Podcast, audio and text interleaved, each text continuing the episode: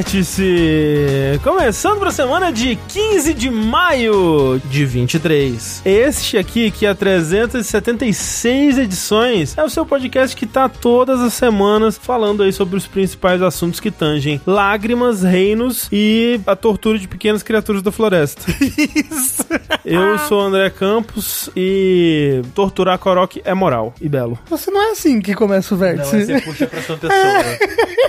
E hoje estou aqui com o maior torturador de Koroks do Brasil, cujo trabalho é belo e moral, Eduardo Sushiro. Parapam, parapam, pam. Pedra na cabeça. Os barulhinhos aqui. Eu, eu acho o, o estranho que a legenda e o som que eles fazem não tem nada a ver. Quando a pedra cai na cabeça, É que é coroquês que eles estão falando, né? É, Só ali- se você é muito velho você consegue falar É a coroquês. tradução. é, é que a legenda é tipo, Yarg! Aí ele faz. Ah! ele, ele, fala, ele fala cocô.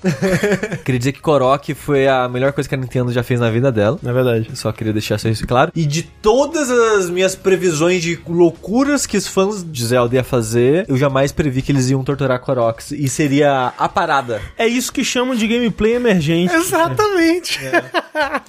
É, mas uma pessoa que eu garanto que não está torturando nenhum Korok é a Rafael Kina. Exatamente, eu trato os meus corocos com amor, com carinho, tal qual a natureza, né? A gente tem que tratar a natureza com amor e carinho. Esse é um podcast ecológico, né? Inclusive. é verdade. Né? Só não é mais ecológico do que ele, o, o próprio plantador de florestas, né? O que tem o bafo da selvageria, o André Campos. Sou eu. Inclusive, não tivemos água no apartamento durante a maior parte do dia, então eu não tomei banho, desculpa. Peço perdão por esse vacilo aí. Então, sorte é de vocês aí que estão do outro lado da telinha, que não inventaram cheiro no live ainda, né não, galera? É, eu tava sentindo um cheiro de semente de coroque.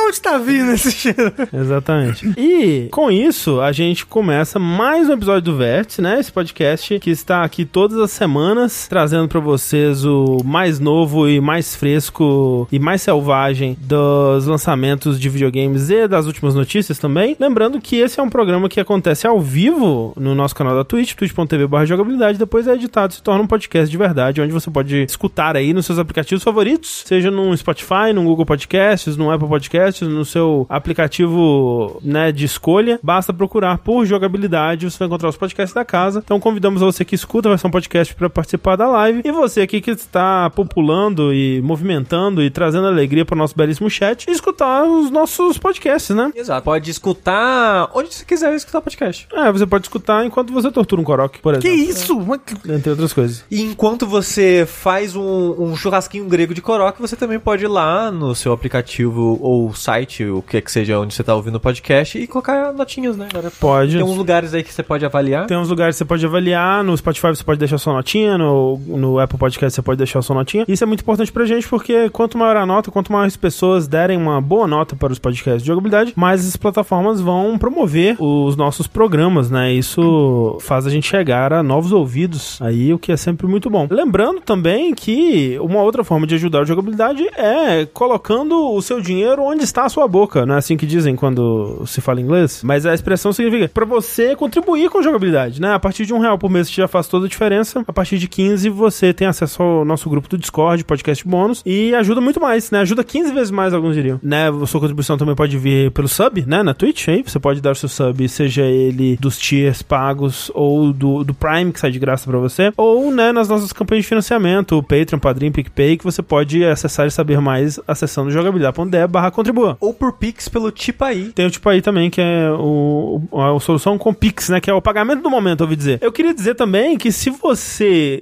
está em busca de uma roupa transada do momento, você não pode ir mais na Chico Rei. É verdade, não Você pode. Pode. Você pode. É, algumas camisetas você vai encontrar lá. Não a de Ma- jogabilidade. Não a de jogabilidade mais. Porque as camisetas de jogabilidade não estão mais na Chico Rei. Queria dizer isso. Então, ó, você olha essa bela camiseta do sushi, você não pode ter ela nesse momento. Perdeu a chance. A gente avisou várias vezes. Não dá pra dizer que a gente não avisou. Mas elas vão voltar. Elas vão voltar, Elas exato. vão voltar, Estamos mas... no processo de migração aí, a gente viu algumas pessoas perguntando, cadê? Cadê? Eu fui lá, não tinha mais camiseta. Fico muito feliz que as pessoas sintam falta. Sim. Significa que as Estão pessoas... procurando, né? Estão procurando, né? Mas é, é tempo temporário, logo É temporário. Isso, voltaremos em, em novo endereço, mas com a mesma alegria e qualidade e beleza. E dito tudo isso, esse podcast, eu imagino que a gente vai passar uma boa parte dele falando sobre Zelda, novo Zelda. Não sei se vocês ficaram sabendo, lançou? Lançou, Rafa. lançou? Você ficou sabendo? Não, não tava prestando atenção, você acredita? Perdeu esse lançamento? Tava distraído, tava lavando o cabelo. É foda. Mas antes disso, vamos falar de algumas notícias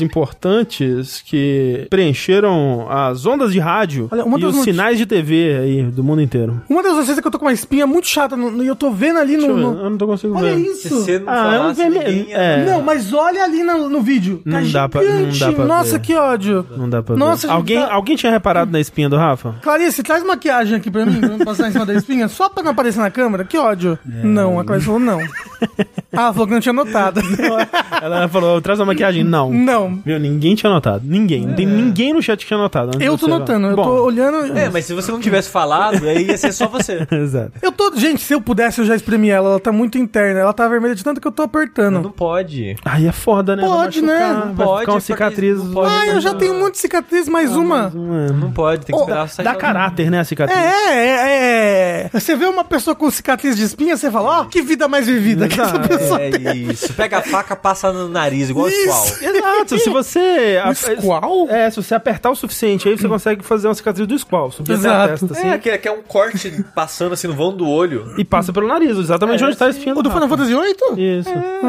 Foi assim que ele morreu, né? Isso. Não, ele Não. morre com ah, o gelo, estaca de É gelo. verdade. Exa- Exato. É uma teoria que acho que ninguém não vai. Enfim, fica aí ó, um assunto para o Dash de Final Fantasy VIII. Socorro. Pois bem, por falar em morte lenta e demorada, vamos falar sobre as últimas notícias da compra da Activision Blizzard pela Microsoft, não é mesmo? Caralho, essa novela não acaba nunca. Não, e, e está de fato longe de acabar. E é isso que eu ia falar, não vai. Vai durar um bocado ainda aí. Vai durar até após o período do, da multa. Será? Não, vai, vai sim, vai. tranquilamente. Pois bem, olha só, nós tivemos uma, uma novidade aí, porque até então o que a gente tinha é que o órgão americano, que é o FTC, tava criando ali um processo legal no qual ele iria tentar impedir a compra, né? E esse processo deve acontecer em agosto ainda. O órgão britânico, aliás, o órgão do Reino Unido, que é o CMA, ele tinha barrado a compra, né? Categoricamente barrado devido às suas preocupações ali com o domínio do mercado de jogos em nuvem, né? De jogos por streaming. Eis que agora nós temos o parecer da Comissão Europeia, que é o, o órgão da, da União Europeia, ou, ou mais especificamente do Espaço Econômico Europeu, que é uma coisa que existe aparentemente Ah, Faz sentido? né? que, pra, porque não estava confuso o suficiente, quis complicar um pouquinho mais a situação e decidiu que vai aprovar. Falou, ah, vou aprovar então, foda-se. Vocês estão achando problema? Eu não achei problema não, tá, tá aprovado. Mas não tem problema, né? Porque o, o CMA, que é britânico. É, é do Reino Unido. Então, do Reino Unido, ele não faz mais parte da União Europeia, né? Exato, exato. Ele- Então- Ele, né, é outra, outra escolha, outra, né... o- Isso não impediu ele de falar, ô, vocês estão fazendo merda, hein? É, é verdade. Vocês é verdade. estão, ó, É, ó. então, o que eles disseram foi que eles não veem esse, essa negociação prejudicando consoles rivais ou serviços de assinatura rivais, mas tinham sim uma preocupação com o futuro dos jogos por streaming, que é isso que pesou pra eles também, né? Curiosamente, eles tiveram a mesma preocupação que o, que o CMA. E aí, eles aprovaram com algumas condições, com duas condições principais aí, que, né, que a Microsoft tem que cumprir para que esse, essa aquisição ocorra sem problemas. E são duas condições que têm que ser cumpridas pelos próximos 10 anos, que é uma licença para os consumidores no espaço econômico europeu, que vai permitir eles jogarem em qualquer serviço de streaming todos os atuais e futuros jogos da Activision Blizzard para PC e console para os quais eles têm uma licença. Ou seja, se você tem um jogo ou se você paga um serviço de assinatura tipo Game Pass que te dá licença para jogar aquele jogo, você pode jogar ele por streaming em qualquer serviço de streaming. Tipo, se sair o serviço de streaming do Rafa, o Rafa Streaming, que você, mas serviço de assinatura, você joga jogos por streaming, joga jogos por nuvem, né, no seu aplicativo favorito ali. Se eu assinar o Rafa Streaming, eu posso jogar os meus jogos da Activision Blizzard que eu tenho no Game Pass. Essa é a ideia. E o, né, o- a outra condição é que, pra completar isso, né, os serviços de streaming precisa ter também uma licença correspondente pra que eles possam acessar e distribuir os jogos atuais atuais e futuros da Activision Blizzard. Mas atuais e futuros pra sempre? Por 10 anos. Ah, por 10 anos, ok. É. Essa é a ideia, né? Que eles não querem que a Microsoft tenha esses jogos é, exclusivos na plataforma de nuvem deles, porque eles veem que esse é um mercado que tá muito no início ainda e isso seria Uhum. dar poder demais a um dos, dos maiores players que ia ter uma dominância que eles veem como desleal nesse mercado tão, tão iniciante, né? Então, tem que ter tudo no PlayStation Now. Todos os jogos da Activision Blizzard. Exato, vão estar tá na PlayStation Now, vão estar no, no GeForce, GeForce Now, né? Uhum. Que é o da GeForce. No este... Ah, não, no Stage não. No Stage não vai ter, mas teria, né? Teria que ter. E, mas assim, André, é, isso eles seriam obrigados a fazer somente na União Europeia. Na União Imagino, Europeia, né? isso. Ok. É, é, esse é o, é o, o trato que, que o órgão, né, que foi a Comissão Europeia, pediu pra eles fazerem. Só que aí, olha só, o Brad Smith, presidente da Microsoft, diz que não só aceita, mas que vai fazer isso globalmente. Olha só, mas isso é vontade de comprar É essa vontade, empresa, porque né? Quer comprar demais essa empresa. Nossa É, senhora. isso tá tentando conseguir voto de boa vontade. Com É, outros boa fé. países, É, né, boa fé. Exato. É, né, eles falaram, ah, e é uma, uma terceira parte independente apontada pela comissão vai ser responsável por fiscalizar isso e tal. E a Microsoft falou, ok, né, esse Brad Smith, é, né, o presidente da Microsoft falou, ok. E quem se manifestou contra foi o CMA, que é o órgão do Reino Unido, né, que falou, como o Sushi disse, estão fazendo merda. Por quê? O- A preocupação deles, né, e, e lembrando que tudo isso é no campo das ideias, porque eles estão projetando lá na frente um mercado que ele meio que não existe de forma tão expressiva hoje em dia. Mas eles veem esse mercado de cloud, jogos por cloud, jogos por streaming, como um mercado muito novo ainda, com muita possibilidade pra inovar, pra novos rumos serem tomados por novos, novos players, né? E algum serviço pode surgir com uma ideia nova, uma proposta nova, um, sei lá, até um, um- um tipo novo, uma visão nova pro tipo de jogo que se pode ter nesse serviço ou coisa do tipo. E de repente ter essas condições que eles apontaram aí, de repente todo o catálogo da Activision Blizzard vai estar em todos os serviços e vai homogeneizar o mercado de uma forma que a Microsoft vai continuar sendo um player presente em todos os mercados, em todos os serviços ainda e ditando que tipo de jogo vai ter, né, o- os rumos de certa forma desse mercado ainda, né? Então eles acham que essa solução que eles deram não é ideal e ainda beneficia a Microsoft de certa forma em algum aspecto. Então eles acham que não é por aí. Mas como a gente disse no começo, isso tá longe de acabar ainda, né? Porque pessoas que são contra a decisão da Comissão Europeia podem apelar ainda, né? Então, por exemplo, PlayStation que tá tentando barrar com todas as suas forças que essa negociação ocorra ainda vai poder hum, apelar, né? Tentar reverter essa decisão. A Microsoft ainda vai tentar reverter a decisão do CMA. O órgão americano ainda não se decidiu, então muita água ainda vai rolar nesse barco aí. Será que o Jim Essa é a expressão, né? Isso. Muita água vai rolar nesse barco. É, o- é o seu barco do, do Zelda. Exato, muita água rolou naquele barco. Muita água. Mas será que o Jim Ryan tem muito contato lá no Reino Unido ainda? Será? Porque ele é inglês, né? Ele é, ele vem de lá, né? Então. Ah, Zé, é, olha, adoro essas teorias da conspiração. Você tá certo, Sushi. Não, eu não sei, pode, pode ser que não seja nada Não, a ver. não, é isso aí Mas mesmo. eu tava pensando, nossa, que curioso, né? Ele é inglês. Logo a Inglaterra, né, que tá tretando. Hum, É, mais com isso. como é que fala? Ele tem uma expressão pra isso. Muita água vai rolar nesse barco. É isso. Nossa, muita água. É, uma coisa que eu ouvi dizerem no Twitter é que com essa decisão da União Europeia aí, da, do, da Comissão Europeia, rola uma possibilidade bem real deles simplesmente largarem o Reino Unido. Falar, ah, não vai, não vai rolar no Reino Unido? Beleza, a gente tem a Europa inteira e aí os Estados Unidos, Brasil, né? Pô, o Brasil Pô, tem. verdade. Se o Brasil deixou. Mas, André, é, eu vi alguém falando no chat, na live passada, no vértice passado, que uma das opções que eles poderiam ter, que é algo que eles fizeram já, tipo, alguma que a empresa já fez lá, é tipo, dentro do Reino Unido, a Microsoft ser duas empresas. Uma é lá atual e uma que é só o serviço por streaming. Uma outra empresa completamente separada. É, imagino que tenha outros rumos aí a serem tomados. É, eu não duvido que tem algumas gambiarras legais aí pra ser feitas, mas vamos ver com o tempo. Assim, com dinheiro envolvido, eles vão dar um jeito. Se tiver um jeito, eles vão tentar. Ah, é. Mas é, assim, a, a essa altura, eu só quero que isso acabe, né? Sim. Faz mais de um ano já. Já. Faz, faz. Pô, no começo do ano passado a gente tava falando sobre isso, não? Já, não? Começo do ano passado? É, que eu fiz as previsões, já vai todo mundo comprar todo mundo. Já, já. Foi- foi no É, ano então, ó. né? passado. Ah. Eu lembro, teve alguma notícia aqui que a gente comemorou um ano já. É, exatamente. Vamos ver, é, não tem, não tem jeito, a Microsoft vai ter que comprar o Reino Unido, É exato. verdade, dos copos. É isso que vai acontecer.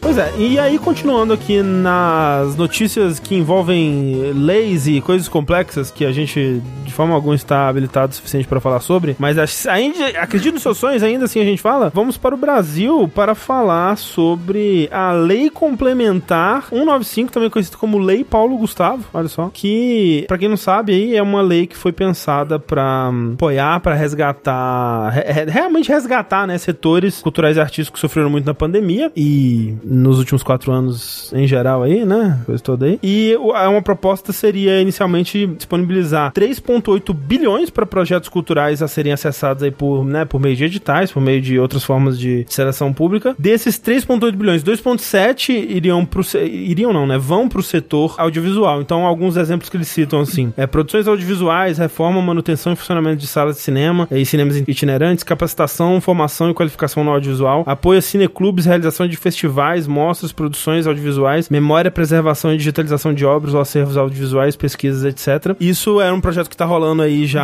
há- acho que desde 2021.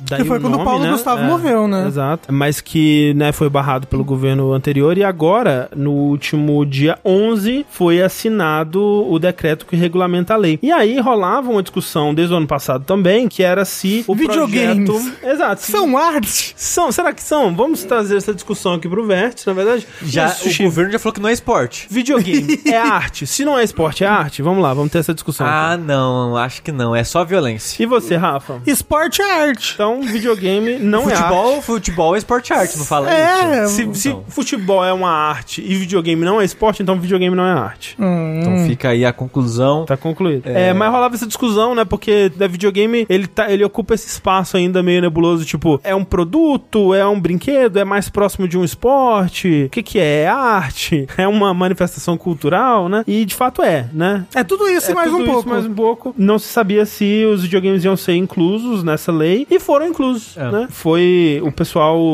do... Como é que era? O RPG, é o... Ah, o jogo da morte? É um jogo não, acho que é, é a sigla do RPG. É alguma coisa progressista de games. Que? É, é, RPG? um, é um grupo que, que tá responsável pela cartilha Lula Play como. O Rupo- Ah, Rupo- tá. É o Rupo, isso. Grupo progressista de games. Isso, exatamente. Foi incluso nesse decre- no, no decreto que videogames vão ser também vislumbrados, né? Por essa nova lei aí. Que é E- muito bom. É bem legal, né? É. Pois é. É, Tipo, não é a- aquela coisa assim, nossa, salvou a cultura. Porque, afinal de contas, é uma lei emergencial, né? Vai ser um repasse único. Não é algo que, né, todo ano vai ter um investimento, né, dentro dessa lei, pelo menos, né? Isso, e assim, é uma lei, é uma lei que foi feita pra, tipo, tentar, como você falou no começo, remediar Exato. Tá. as exato. co- a, a- como é que eu posso dizer? A falência da cultura decorrente da pandemia, Exato, né? exato. Então é algo emergencial, mas, porra, que legal que videogames vão ser contemplados É. nisso aí, né? Vamos ver o quanto de fato vai pra videogame, porque é muita coisa, né? Como Ah, sim, o André sim. trabalha, né? É muita coisa. Vai abranger muita. É. É, mas, categoria. né, se você não tava ligado aí nisso, nisso que tava acontecendo, começar a preparar já uns projetos aí pra quando surgirem editais e, e outras, outros concursos aí que vão vir dessa, dessa, desse investimento aí, né? O que não vai vir por aí desse investimento é o lançamento de um esperado videojogo, né, Sushi? É O Silk Song, que não sai nunca, Esse daí. só fica no, no, no Song. E cadê o Silk? Não tem. É só uma, uma distante canção que a gente nem mais se lembra Exato, direito. É só, um, "Free for boss!" é só um gritinho assim. No que Palmito, você tem. eu não lembro o que, que ela grita, o que, que ela É, grita? é, é tipo o negócio desse que eu falei. É, não é, não é cabrito, Get não. good! É verdade. tem- Guaraná! Guaraná! Porra, obrigado, Gua- Guaraná, gente. Guaraná, é Guaraná! Get good! O Silk Song, André, não tinha data de lançamento, mas a gente tinha esperança. E muitos boatos, boato e muitas aspas, né? Todo evento alguém vai falar, não, é da Microsoft, é da Nintendo, não importa, vai ter um evento de direct de alguém, ah, o Silk Song vai estar aí. Eu vi É, não, é Shadow Drop de Silk Song. Mas é porque o pessoal tava achando, tava achando, não, tava com a certeza de que ia estar no primeiro semestre desse ano o lançamento do Silk Song, porque ele apareceu num evento da Microsoft. É verdade. E a Microsoft falou: todos os jogos que apareceram nesse evento vão ser lançados. Nos próximos 12 meses. É. Exato, Ah. exato. E aí, tipo, Si- Silk Song apareceu nesse evento, teve um trailer extenso, e a Microsoft está falando que vai ser lançado nos próximos 12 meses. Então tem que lançar até metade de 2023. É, e a, não é a Microsoft que tá fazendo o jogo, né? Ela só fez ali um. Não, e, e, de fato é um plano, talvez, mas, né, como disse ali o Pato Pacato e a gente comentou no último verso também, muitos desses jogos desse plano não se provaram, né? Vide Exato.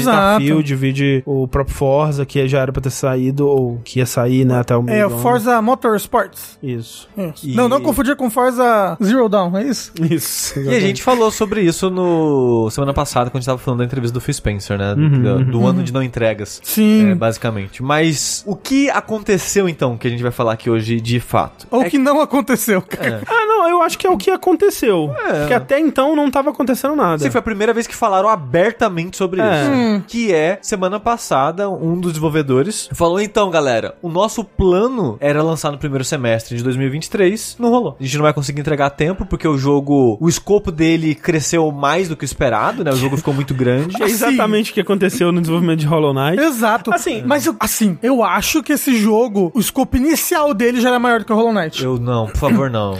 acho, eu acho Então, muito. eu acho que quando ele. Porque assim, vamos l- lembrar, gente, olha só. Hollow Knight é um jogo de Kickstarter, tá? Que Exatamente. arrecadou tipo 30 mil dólares. É, e aí. Fez dentro- um melhor jogo do, do- do- do- Quase um dos melhores jogos da geração. Basicamente. E aí, numa das metas que foram batidas lá, tinha um DLC jogável com a Hornet. Exato. Que é era essa personagemzinha de Hollow Knight aqui. Esse jogo é essa meta de Kickstarter. Tipo, era, era uma, um, um- Ia ser um DLC grátis ou alguma coisa do tipo. E quem financiou o Kickstarter Ah, Vai ainda ganhar. vai receber o Six Song de graça. De graça. Que loucura. É muito doido pensar nisso. Mas vai. Ia ser só um DLC grátis que cresceu pra virar esse jogo. E aí eu Mas- acho que mas é, quando é ele- porque o, o, o- o DLC provavelmente ia ser ah, o mesmo mapa, só que agora você pode jogar com a É, Hornet, é, entendeu? É. exato. é, talvez uns chefes novos, alguma coisa assim. Só que eles falaram, tipo, eles, porra, talvez esse- a Hornet tá. Essas ideias que a gente tá tendo são muito interessantes. Uhum. Vamos fazer um jogo novo baseado nela. Que coisa, parece até um jogo que saiu recentemente aí, né? Não é verdade? Né? Aí que tá. Agora, o que, por que, que eu acho que esse jogo vai ser maior do que o Hollow Knight? A Hornet é muito mais rápida, muito mais móvel. Ela sendo mais rápida, você precisa de um mapa maior. Pra compensar se você tá de que nem Sonic, entendeu? Uhum, Que você precisa de mapas gigantes, porque o Sonic é muito rápido. Eu acho que. Mas ela por não isso é que- rápido assim também, não. Ela é. Não. Perto do, do Knight, ela é bem rápida. A, a movimentação dela é muito mais fluida. É, eu não sei se. tá- eu concordo um pouco com o Sushi, eu não sei se é tão rápido assim, mas. Pra... Mas assim, eu acho que quando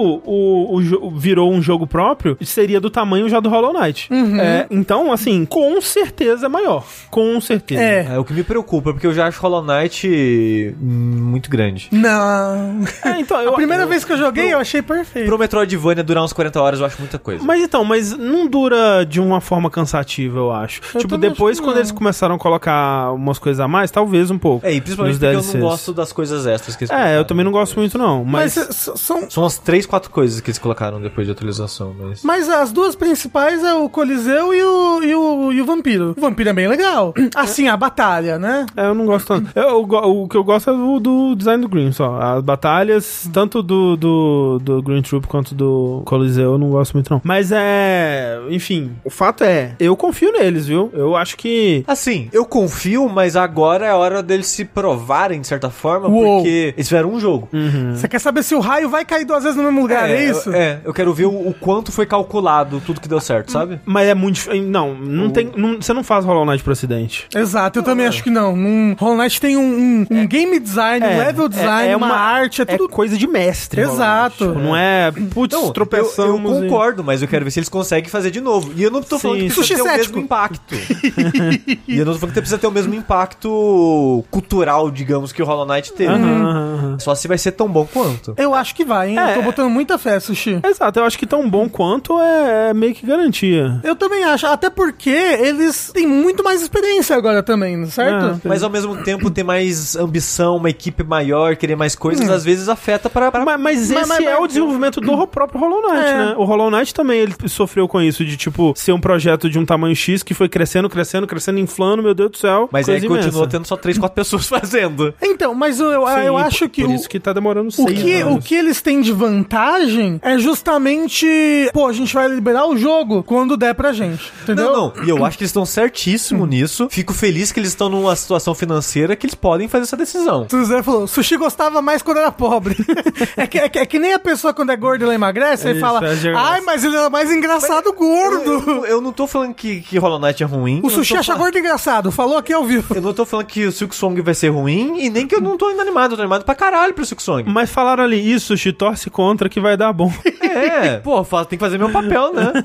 o sushi, ele faz as previsões ao contrário, né? Eu tenho É, que fazer minha parte. Não, tá, gente. tá certo, tá certo. Mas assim, de tudo isso, independente da, da qualidade, que eu confio, né? Mas realmente só jogando pra ver. O que eu gostei dessa mensagem, né? É que, tipo, pô, triste, né? né eu- saber que em algum momento estava nos planos que a gente jogaria Hollow Knight Silk Song na primeira metade de 2023, me deixa, né, triste por esse universo que não vai ser. no entanto, contudo, fico feliz deles virem falar alguma coisa, porque esse pessoal nunca fala nada. É verdade. Você fica tipo, meu Deus, mas falar alguma coisa. Tipo, como é que vocês estão bem? Será que é Estão assim? comendo. Será que é assim que os nossos pais se sentem? É, é né? possível. Que a gente não avisa as coisas pra ele. exato. Será que ele dormiu bem essa noite? Como é que eles estão Exato. lá na Austrália? né? Exatamente, exatamente. Então eu fico feliz de ter tido uma atualização que meio que sacia a minha ansiedade por Hollow Knight. Tipo, agora eu não tô mais. Tipo, ah, E3 tá vindo aí. Será que a gente vai ter? Não, tá de boa. Mas Mas uma a gente- coisa pra pra se preocupar. Ah, mas mas eu acho que vai ter, com certeza. Eu, não, eu, caralho, Peraí, o Rafa que que foi mais vai ter? rápido que eu. Que vai, vai ter coisa na E3 do Silk Song. Não vai. Vai. Tipo, Com data, inclusive. Não vai, não, Não, vai. não vai, não gente, vai. pelo amor de Deus, não o vai. cara acabou de falar que o jogo vai ser adiado sem data. Não, ele acabou de falar, ó, quando tivermos mais próximos do lançamento, voltaremos a falar sobre. Então, mais próximo do lançamento na E3 agora. Três da semana que vem, É, Rafa, gente. pelo amor de Deus. Não, é 36 meses pra E3 ainda. que que Estamos você em tá falando? janeiro ainda, né? Na minha cabeça, o ano só ia começar quando o Zelda chegasse. Então o ano tá começando agora. Tá? É, Não, de- de- assim, sem sacanagem, a gente vai falar sobre isso, mas assim, é 3 começa semana que vem. Meu Deus. Basicamente. né? É, então. A E3, entre aspas, É, galera. Ó, a, o- a gente decidiu, o nome oficial da E3 esse ano é Era 3. Era 3, isso. Então é assim. que ano a gente tem passado que foi a lembrar. não E3, Não esse é o Era 3. Era 3. Então é, é, é, Hollow Knight Silk Song não estará na Era 3. Ok. Co- Como deixar claro que ele está se referindo a- ao verbo e não à a, era de, de tempo? Mas, pô, Mas é o essa- verbo. Não, mas então, é o verbo, mas essa. esse- Entendi, entendi. né? É um trocadalho, é que nem É pra- podcast ok, of fãs. entendi. Isso. Entendi, entendi. Rafa, É. gosta do, do nome com trocadilho. Exato. Então, Silk Song, um dia. Um dia vem aí. Ou não, né? Ou não. Não, vem sim, gente. Tá chegando já, inclusive. Mas assim. Natal desse ano. Mas assim, vai fazendo aí, faz o que vocês quiserem. Isso, eu, Exato. É. eu, eu sou muito disso. Vai, fa- ô, gente, quando vocês quiserem, talvez eu não esteja mais aqui, entendeu? Nossa, como Se vocês assim? demorarem mais uns 10 anos, eu não sei se eu vou estar aqui. Mas ô, o que importa é que quem Uns for dois jogar, meses, né? a geração que for jogar esse jogo, que ela se divirta, É entendeu? verdade. Né? Esse é meu epitáfio, isso daí. Esse é um epitáfio meio grande, né? Pô, um, um QR Code que é um link pra esse vértice de agora. Exatamente, exatamente. Então, quem, quem for jogar Silk Song, que se divirta. Exato.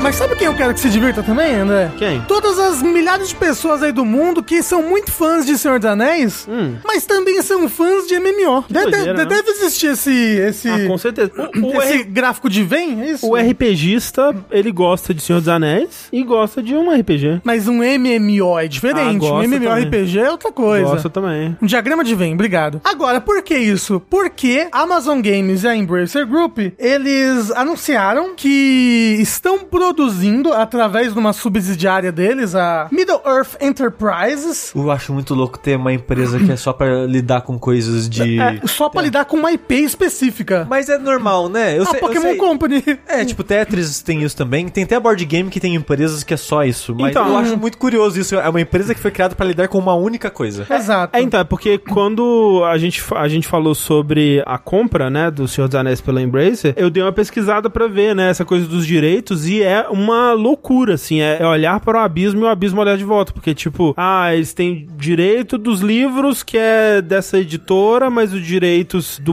da- do cinema tá com a New Line, os direitos da, do nome tá com sei lá quem, e aí, tipo, esse- é, quando o Tolkien morre, isso daí vai pra uma, pra uma empresa e é comprado deles? e é vendido, meu Deus do céu. É muito complexo. Tem o mas Christopher, né, hoje em dia, que é o que cuida muito das coisas, não? Ou ele já vendeu tudo também? eu acho que o- os tokens mesmo já não tem mais nada do né? Ah, isso, eu, Ok. eu não sei dizer. Mas o que acontece é que então eles anunciaram, através dessa subsidiária, que a Amazon Games irá fazer e publicar um novo MMO de Senhor dos Anéis, que vai demorar uns 10 anos pra lançar essa porra, gente, porque tá em pré-produção ainda. Sim, mas falaram que já morreu também esse filho aí já. Ah, então não tem mais Tolkien. né? Ah, ele morreu! Oh, meu Deus!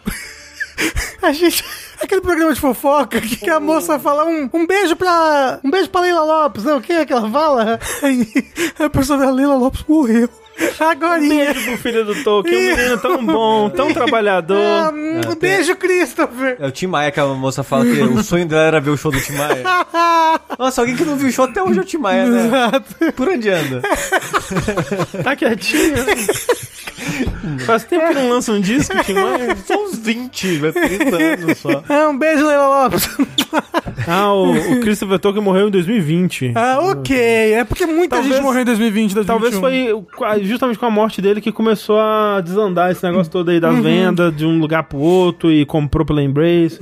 É, Exato. Enfim. É, mas então, eu achei engraçado a gente falar dessa notícia, Hum. porque é é muito, muito, muito no início do desenvolvimento isso. Eles não devem ter. Eles devem ter o conceito, ou, ou então eles só têm uma, uma ideia do, do tipo do projeto de negócios, nem tem do game design ainda. né? ou- É, eu acho que é um anúncio de que o negócio para fazer o jogo foi fechado, né? Porque em Amazon Games, né? A gente já falou sobre Amazon Games aqui. A trajetória da Amazon Games não é dos maiores sucessos, né? Assim, é muito jogo cancelado, muito jogo que lança e deslança e lança num estado bizarro. Teve aquele New World, New Então, Order, que então foi é- bem aí depois desandou. É dos desenvolvedores do New World, esse jogo dos Senhor dos Anéis. É. Quem vai desenvolver. Ó, o, o jogo será uma aventura MMO de mundo aberto numa Terra-média persistente, contendo as amadas histórias de O Hobbit e a trilogia literária de Senhor dos Anéis. O jogo está em estágios iniciais de produção com a Amazon Games Orange County, criadores do popular MMO New World, liderando o desenvolvimento. A Amazon Games publicará o jogo mundialmente para PC e consoles, mas detalhes, inclusive, incluindo janelas de lançamento, serão divulgados numa data futura. O que, que será que quer dizer,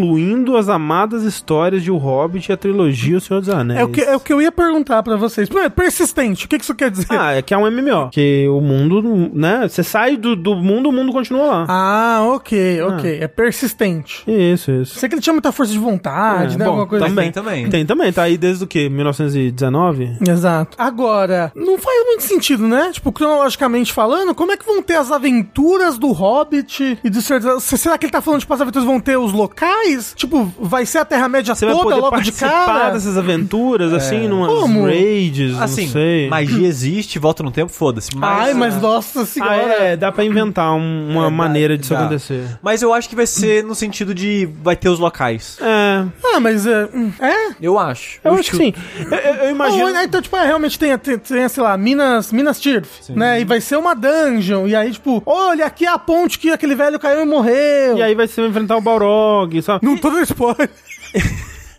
Até porque ele não morre. Mas, Olha o spoiler aí. Aí, ó, nossa senhora. Todo mundo não morreu. Esse é o spoiler do André. mas o... Por exemplo, no World of Warcraft, que, né, é um- Que Deus o tenha. que Deus tem. Foi o- talvez o MMO que eu mais joguei aí. Ele faz umas coisas assim, quando ele quer contar uma história de outra época, ou ele quer fazer uma coisa mais guiada, né? Tipo, ah, é- é a, a missão, a missão te teleporta pra um lugar, você joga ali, né? Acontece as coisas, e aí você volta pro mundo. Tipo, eles conseguem fazer umas coisas assim, né? Hum. Tipo, ah, a gente quer, quer que você bate- é, lu- lute na batalha de Helm's Deep. Aí você. Aí, fade, ah, Helm's Deep.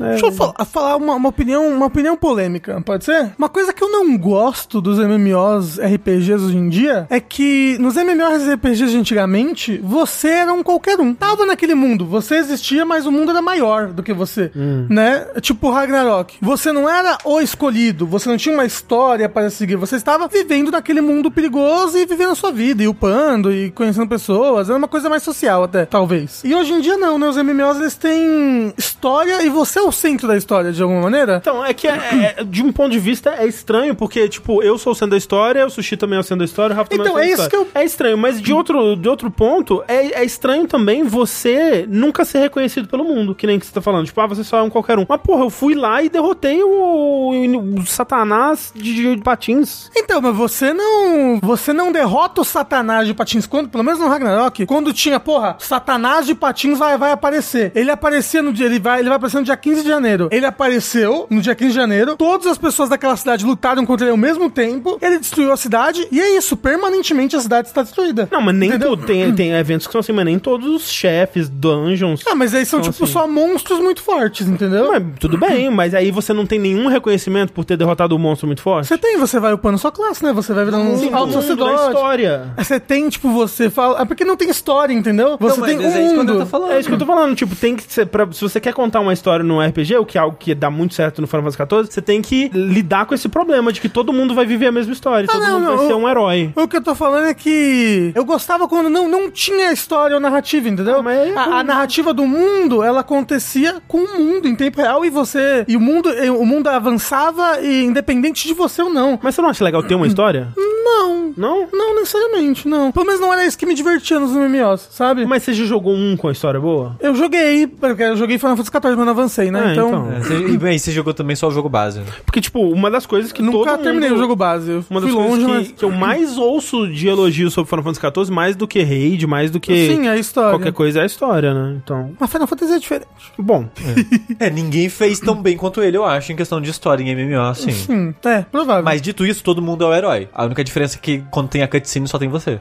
É, exato. É, eu acho... Mas até aí. Eu acho que é um monte de gente que tá imaginando as coisas, sabe? Até aí, mas eu acho que a gente aprende a abstrair isso. sabe? Narcisista, A todo gente- mundo a narcisista. gente- A gente aprende a abstrair, a abstrair. Missão de história, vai ter os momentos de história, beleza, entendo. Mas 90% do tempo do jogo você tá passando nesse mundo social, que nem o Rafa tava falando. Rafa, Você vai estar fazendo roupinha enquanto o pessoal tá fazendo dança em é a herói. dissonância ludonarrativa. Meu Deus! Porra, É, é, o o pessoal- pessoal... tempo hoje. É, o, o, o pessoal não liga pra história de. Eu acho que tem gente que liga, assim. É, com certeza tem, né? E, e- e o do que eu joguei era isso, é tipo, você não é muito reconhecido, né, no mundo, assim. Eu achava frustrante também. Então, tipo, tem esses dois extremos, assim. Pelo menos do- da época que eu jogava o WoW, né? Não sei como é que é hoje em dia, mas... Mas o pessoal tava lembrando aí no chat que já existe, né, um MMO do Senhor dos Anéis. Antigão. É, de 2007. Eu fui ver se ele ainda tava na ativa e aparentemente ainda tá na ativa. Você acha que eles vão tentar ó, pegar essas pessoas do MMO antigo pra esse? Não, não, foda-se. não. São duas coisas separadas. Ok. Até porque esse MMO, por ser de 2007, ele é bem um MMOzão antigo mesmo. É né? bem um, deve ser bem um World of Warcraft-like. Deve ser, deve ser. Foi uma época que Ô, tudo ô, tinha Sa- MMO, né? Sansigolo Foi é um MMO Do antigão. Conan. Do Conan. 2007 é antigaço, Caralho, galerinha. é- gente, 2007 é antigaço. Tá, é qua- qua- 15 anos aí quase. Pra, É um, isso. jo- pra um jogo. É muito... Não, é 15 anos, literalmente. É. 16 anos, 2007. Ah, Nossa, caralho, gente. É, é um ser humano crescido já. É, pra, pra videogame é,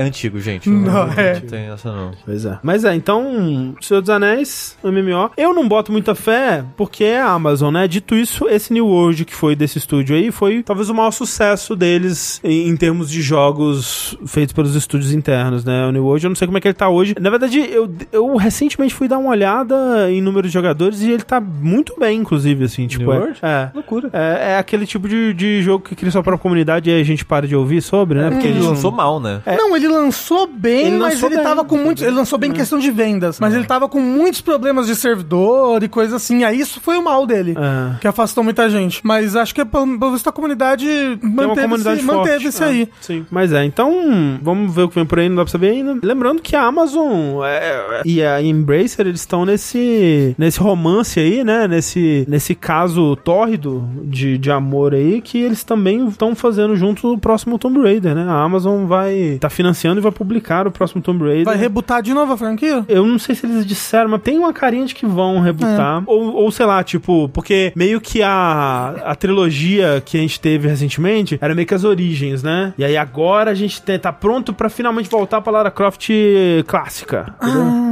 Ah, será? Mas ainda sendo desenvolvido pela Crystal Dynamics. Hum, né? Eu vi um. Nada a ver, desculpa, off-topic. Eu vi um vídeo no YouTube de uma hora e dez, assim, contando a história toda do desenvolvimento dos cinco primeiros Lara Crofts, assim. Porra, Tomb Raider. Raiders. Caralho, muito legal, muito interessante. É. O desenvolvimento, a IP, a equipe, como mudou de um pra outro, o que a equipe nova tentou trazer, o jeito como eles faziam lançar um Tomb Raider por ano, e por isso que a equipe saía, mudava. E, nossa, é muito interessante. tipo É realmente. É o tipo de coisa que eu queria que eu queria que a gente gente fizesse um, ass- um negócio sobre, assim, pra falar pra todo mundo. Contar Uhum. Mas- essa história em português. Mas já fizeram a inglês, né? Exato. Mas, mas o. É doido pensar, né? Tomb Raider já foi uma franquia anual. Exato. Teve muito jogo Tomb Raider. Não, e e por isso que a equipe trocava. Da- O primeiro, o primeiro e segundo jogo é de uma equipe, o terceiro é de outra, aí o quarto e quinto é de outra, entendeu? Tipo, vai assim. Eu, só- eu lembro em época de locador, assim, no PS1. Às vezes chegava o jogo atrasado, né? Você não sabia que o jogo lançou, coisa do tipo. E parecia que surgia Tomb Raider, assim. Uhum. Eu tava lá, tipo, ah, o último foi tal, né? Não, não, já saiu, sei lá, mas esse outro aqui. Eu falei, nossa, eu nem conheço esse, que porra Vocês é? lembram que tom- tem, tem Tomb Raider, o 5 ainda é de Play 1? O 5. É, o 5 é de Play 1, O né? 5 é. O 5 não é o primeiro de Play 2, não? Não, O então. sexto é o primeiro de Play 2. O primeiro de Play 2 é, o- é o End of Darkness, né? Isso. O 5 é aquele que conta É o- as histórias antes é o da Lara Chronicles. morrer. É isso, exato, é o exatamente. Chronicles. Que é, que é os amigos da Lara vão na, na casa pra contar as, as histórias. Isso, Ah, exato. tá que ela Tô morreu. inventando tudo agora. É sério? O primeiro jogo que eu joguei na minha placa 3D Riva TNT2 é, foi um Lara Croft, um Tomb Raider que precisava de, de placa 3D, que é que você começava jogando com a Lara adolescente. É o 4. É o É 4, era o meu Lost- favorito. Tomb Raider 4. Lost, The Lost, alguma coisa. Enfim. É isso aí. The Lost Lara morre no final. É isso que é isso mesmo. É isso. O que então. eu mais joguei foi o 2. Eu também, o que eu mais joguei foi o 2. É isso, né? Pô, Tomb Raider é legal, vamos fazer um saideiro de Tomb Raider. Vamos, vamos, bora. Só na mansão. A gente já fez. Zoando uma- o velhinho. Já? Só na mansão? Mas faz tempo. Pô, Faz vamos fazer tempo. do 4. O 4 é meu favorito. Não, mas a gente tem que fazer um por um, tem que zerar todos. Mas o 4, ele... ele Ninguém nunca zerou Tomb Raider clássico, para com isso. É, isso é, ó, isso é um absurdo mesmo. Tipo, aquele jogo ele fica uma desgraça. Realmente você vai avançando. Eu nunca zerei Tomb Raider É clássico. muito ruim o level design, muito ruim. Ah. É tipo de uma era que o pessoal falava que era tipo, ah, bom level design é labirinto, coisa escondida no cu e. Nossa, o final Gosto. do 1, que é umas plataformas que você cai e morre, é só buraco. Virou jogo de plataforma, é horrível. Aí por isso você tem que jogar tudo com save state hoje em dia. Jadson disse que zerou todos, pode banir. Roubou. Roubou com certeza. Não, mas ó, o 4, ele, ele, ele tem um prequelzinho da história da Lara. Vamos, vamos jogar o 4, por favor. Então Não vamos sai jogar o dela. 4. E bah, eu gosto demais do 4. Combinado. Depois de zerar todos os Castlevanias. Isso. A gente tá quase lá. É quase. Já foi 3.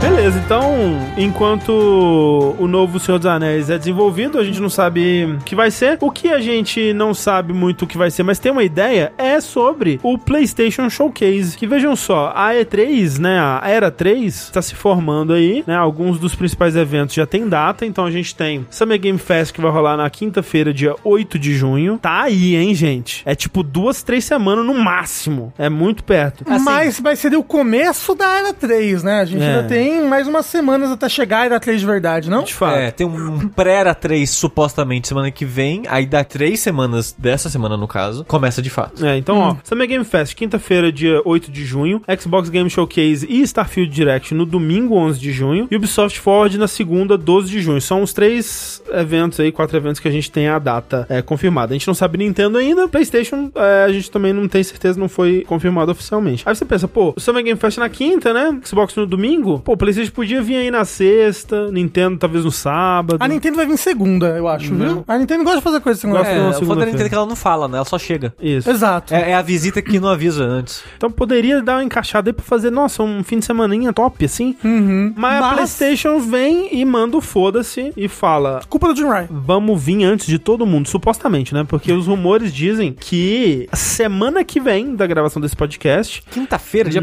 1. na semana. É, Não, na sema- 25, desculpa. É, dia 25 ou na semana do dia 25, também conhecido como semana que vem. 25 de maio. De maio. É, a gente já vai ter aí um PlayStation Direct, ou PlayStation Showcase, né? Que supostamente é onde vão anunciar o remake de Metal Gear Solid 3. Cara, tá muito supostamente, né? Supostamente vai ter um, um PlayStation Direct na quinta que vem, onde supostamente vão anunciar o remake de Metal Gear Solid 3. Rafa, bem-vindo ao Vértice. É Ah, isso mas que a gente se falar faz que é aqui. Silk Song, você fica feliz. Mas Silk Song supostamente vem semestre que vem aí, hein? Tô acreditando. Eu acho que só ano que vem. É, mas eu, eu, eu acho plausível isso aqui, porque os últimos showcases do PlayStation é realmente assim, né? Tipo, zero notícias, de repente, dois dias antes, vai rolar. Uhum. E aí. Então rola. copiando a Nintendo. É, total. É, é 100% isso mesmo. Então, fiquem ligados aí, porque quinta-feira que vem, dia 25, a gente gente tá de olho pra cobrir essa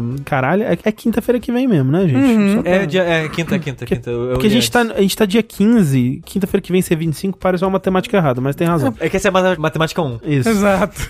E aí, se rolar mesmo, a gente vai cobrir, tá? Então Uhum. fiquem, fiquem ligados aí que a gente vai cobrir daquele nosso jeitinho especial. Fiquem atentos. Fiquem atentos para novidades. O que quer que aconteça, estaremos aqui. Ó, sobre isso, perguntaram: o PS5 tem 3 anos. Vai fazer 3 anos, no caso, né? Acha que vão anunciar um jogo bom de verdade nesse showcase? Eu acho que não. Assim, eu espero que sim, né? Eu, eu acho que a- se a Sony for anunciar coisa, vai ser tipo um jogo dela. Assim, eu. Por quê? Hum. Porque eu não sei o, o ritmo que eles estão fazendo nos jogos, eles estão fazendo mais demorado, né? Dado O a ritmo- atual Como é que o ritmo que eles não estão fazendo jogos? É que a gente tem o que no momento? Tipo, Homem-Aranha, tem um, O Final Fantasy XVI, mas é, é exclusivo, mas é da Square que tá fazendo. É, é, um negócio de de Last of Us lá, Factions. né? É, o multiplayer do Last of Us. Mas eu não acho que é só porque a gente tá numa incógnita com vários estúdios da Sony que a gente vai ver muitas coisas também, sabe? Bloodborne 2 da É, porque Bluepoint. A gente em algum momento tem que começar a ver os jogos de serviço que eles estão desenvolvendo, né? Ah, não, por favor. Em algum não. momento esse jogo vai vir. Um deles com certeza é o The Last of Us já, né? Ah, o Factions. Vai É. ser Game as a Ah, Service? com certeza vai ser. Ai, André. Olha, eu vou fazer um favor aqui pra vocês, Hum. da mesa e do chat. Eu vou dizer que vai ter pouco anúncio novo da Sony especificamente. Entendi. Ah, isso aí, isso aí. É. Bom, Sushi. Isso. Vai ter coisa pra caralho então, gente. eu Você Tá acha que vai ter Bloodborne de PC? Acho! Ah, É. Bloodborne? Não, você tem que não Então, achar, Ah, É, Sushi. Eu- É, Mas eu não acho que não vai ter, não. Eu acho que eles vão falar do, do Homem-Aranha, né? Porque o Homem-Aranha supostamente esse ano Sim, ainda. sim, Isso. E a gente quase não viu nada sobre A ele. gente não viu nada. É, eu acho que a gente vai ter De um teaser A gente só. vai ter um gameplay extenso, né, aquela coisa. É. Eu acho que talvez seja até o foco. se talvez duvidar, seja o assim. destaque, talvez. Mas eu acho que talvez fale do The Last of Us multiplayer. Mas assim, de anunciar, tipo, ah, o que tal estúdio tá fazendo e tal, eu acho que vai ser um jogo, dois no Twisted máximo. né? Metal. Exato, eu ia falar, o Rod Never falou muito bem no chat. Twisted Metal, porque vai ter a série e tudo É mais. verdade, é Faz verdade. sentido. Twisted Metal é uma boa. É... Um novo Infamous, entendeu? O, pô, o Mortal Kombat 1, né, que o pessoal tá chamando agora. Eu acho que vai ser esse mesmo nome, vai ser É. Mortal Kombat 1. Porque a gente não colocou aqui nas notícias, né? Mas a gente tinha falado daquela comemoração de 30 anos. Eles soltaram outro teaser que é um relógio que vai do 11, aí ele vai passando pro- pelo 12 e vai direto pro 1, assim. Uhum. Então, é, é possível que tenha esse novo Mortal Kombat aí aparecendo. Sim. Talvez eles Ou falem mais E3 do- Em algum É, momento. Em algum vai ter. momento. Eu acho que essa é 3. Hum. Sim, é. Talvez, talvez, se realmente se a, se a Square não fizer uma própria, talvez eles falem tanto do Final Fantasy XVI quanto do 7 parte 2, né? 7 parte 2. Porque, Porque o o 7 deze- parte 2 é quando? O Tá. 16 é tipo agora também já, né? é, é, na metade é, do mês que ano. vem. Mês, que, vem. né? Mês que vem. Caralho, gente, mês que Eu tenho vem. que correr com Zelda, gente. Eu tô, tenho Não, correr mas com eu acho que Zelda. até mês que vem que vocês Zelda. Não tem Ou é que final correr, não. desse Eu, eu mês. disse isso pra mim sobre Breath of the Wild. É, mês que vem, Uhum. ok. Ra- Rafa, esse jogo é gigantesco, a gente vai chegar lá, mas. né? É, se o 16 tiver alguma coisa, vai ser quase um trailer de lançamento, né? assim. É, ó, mês que vem tem Street Fighter também. Porra! Mas o Street Fighter, pelo menos pra mim, é um jogo entre jogos, assim. Então, É, não é um jogo que eu vou. Se, eu- se eu vou, eu não vou gastar 100 horas seguidas, É. né? Eu vou gastar 100 horas ao, ao decorrer dos anos, né? Porque o Zelda, na hora que eu parar, eu nunca mais vou voltar. Então. Isso! E, e Days Gone 3. Isso! Pulo 2 já. É um relógio, ele tá indo pro 1. Um, Tipo, aí ele pula o 2 e vai pro 3. O pessoal falou o Wolverine. Eu acho que a gente não vai ver o Wolverine. Eu acho que esse não ano. também. Acho que a gente viu o teaser pra falar que existe, mas a gente muito só cedo vai ver ainda. quando saiu do Homem-Aranha, né?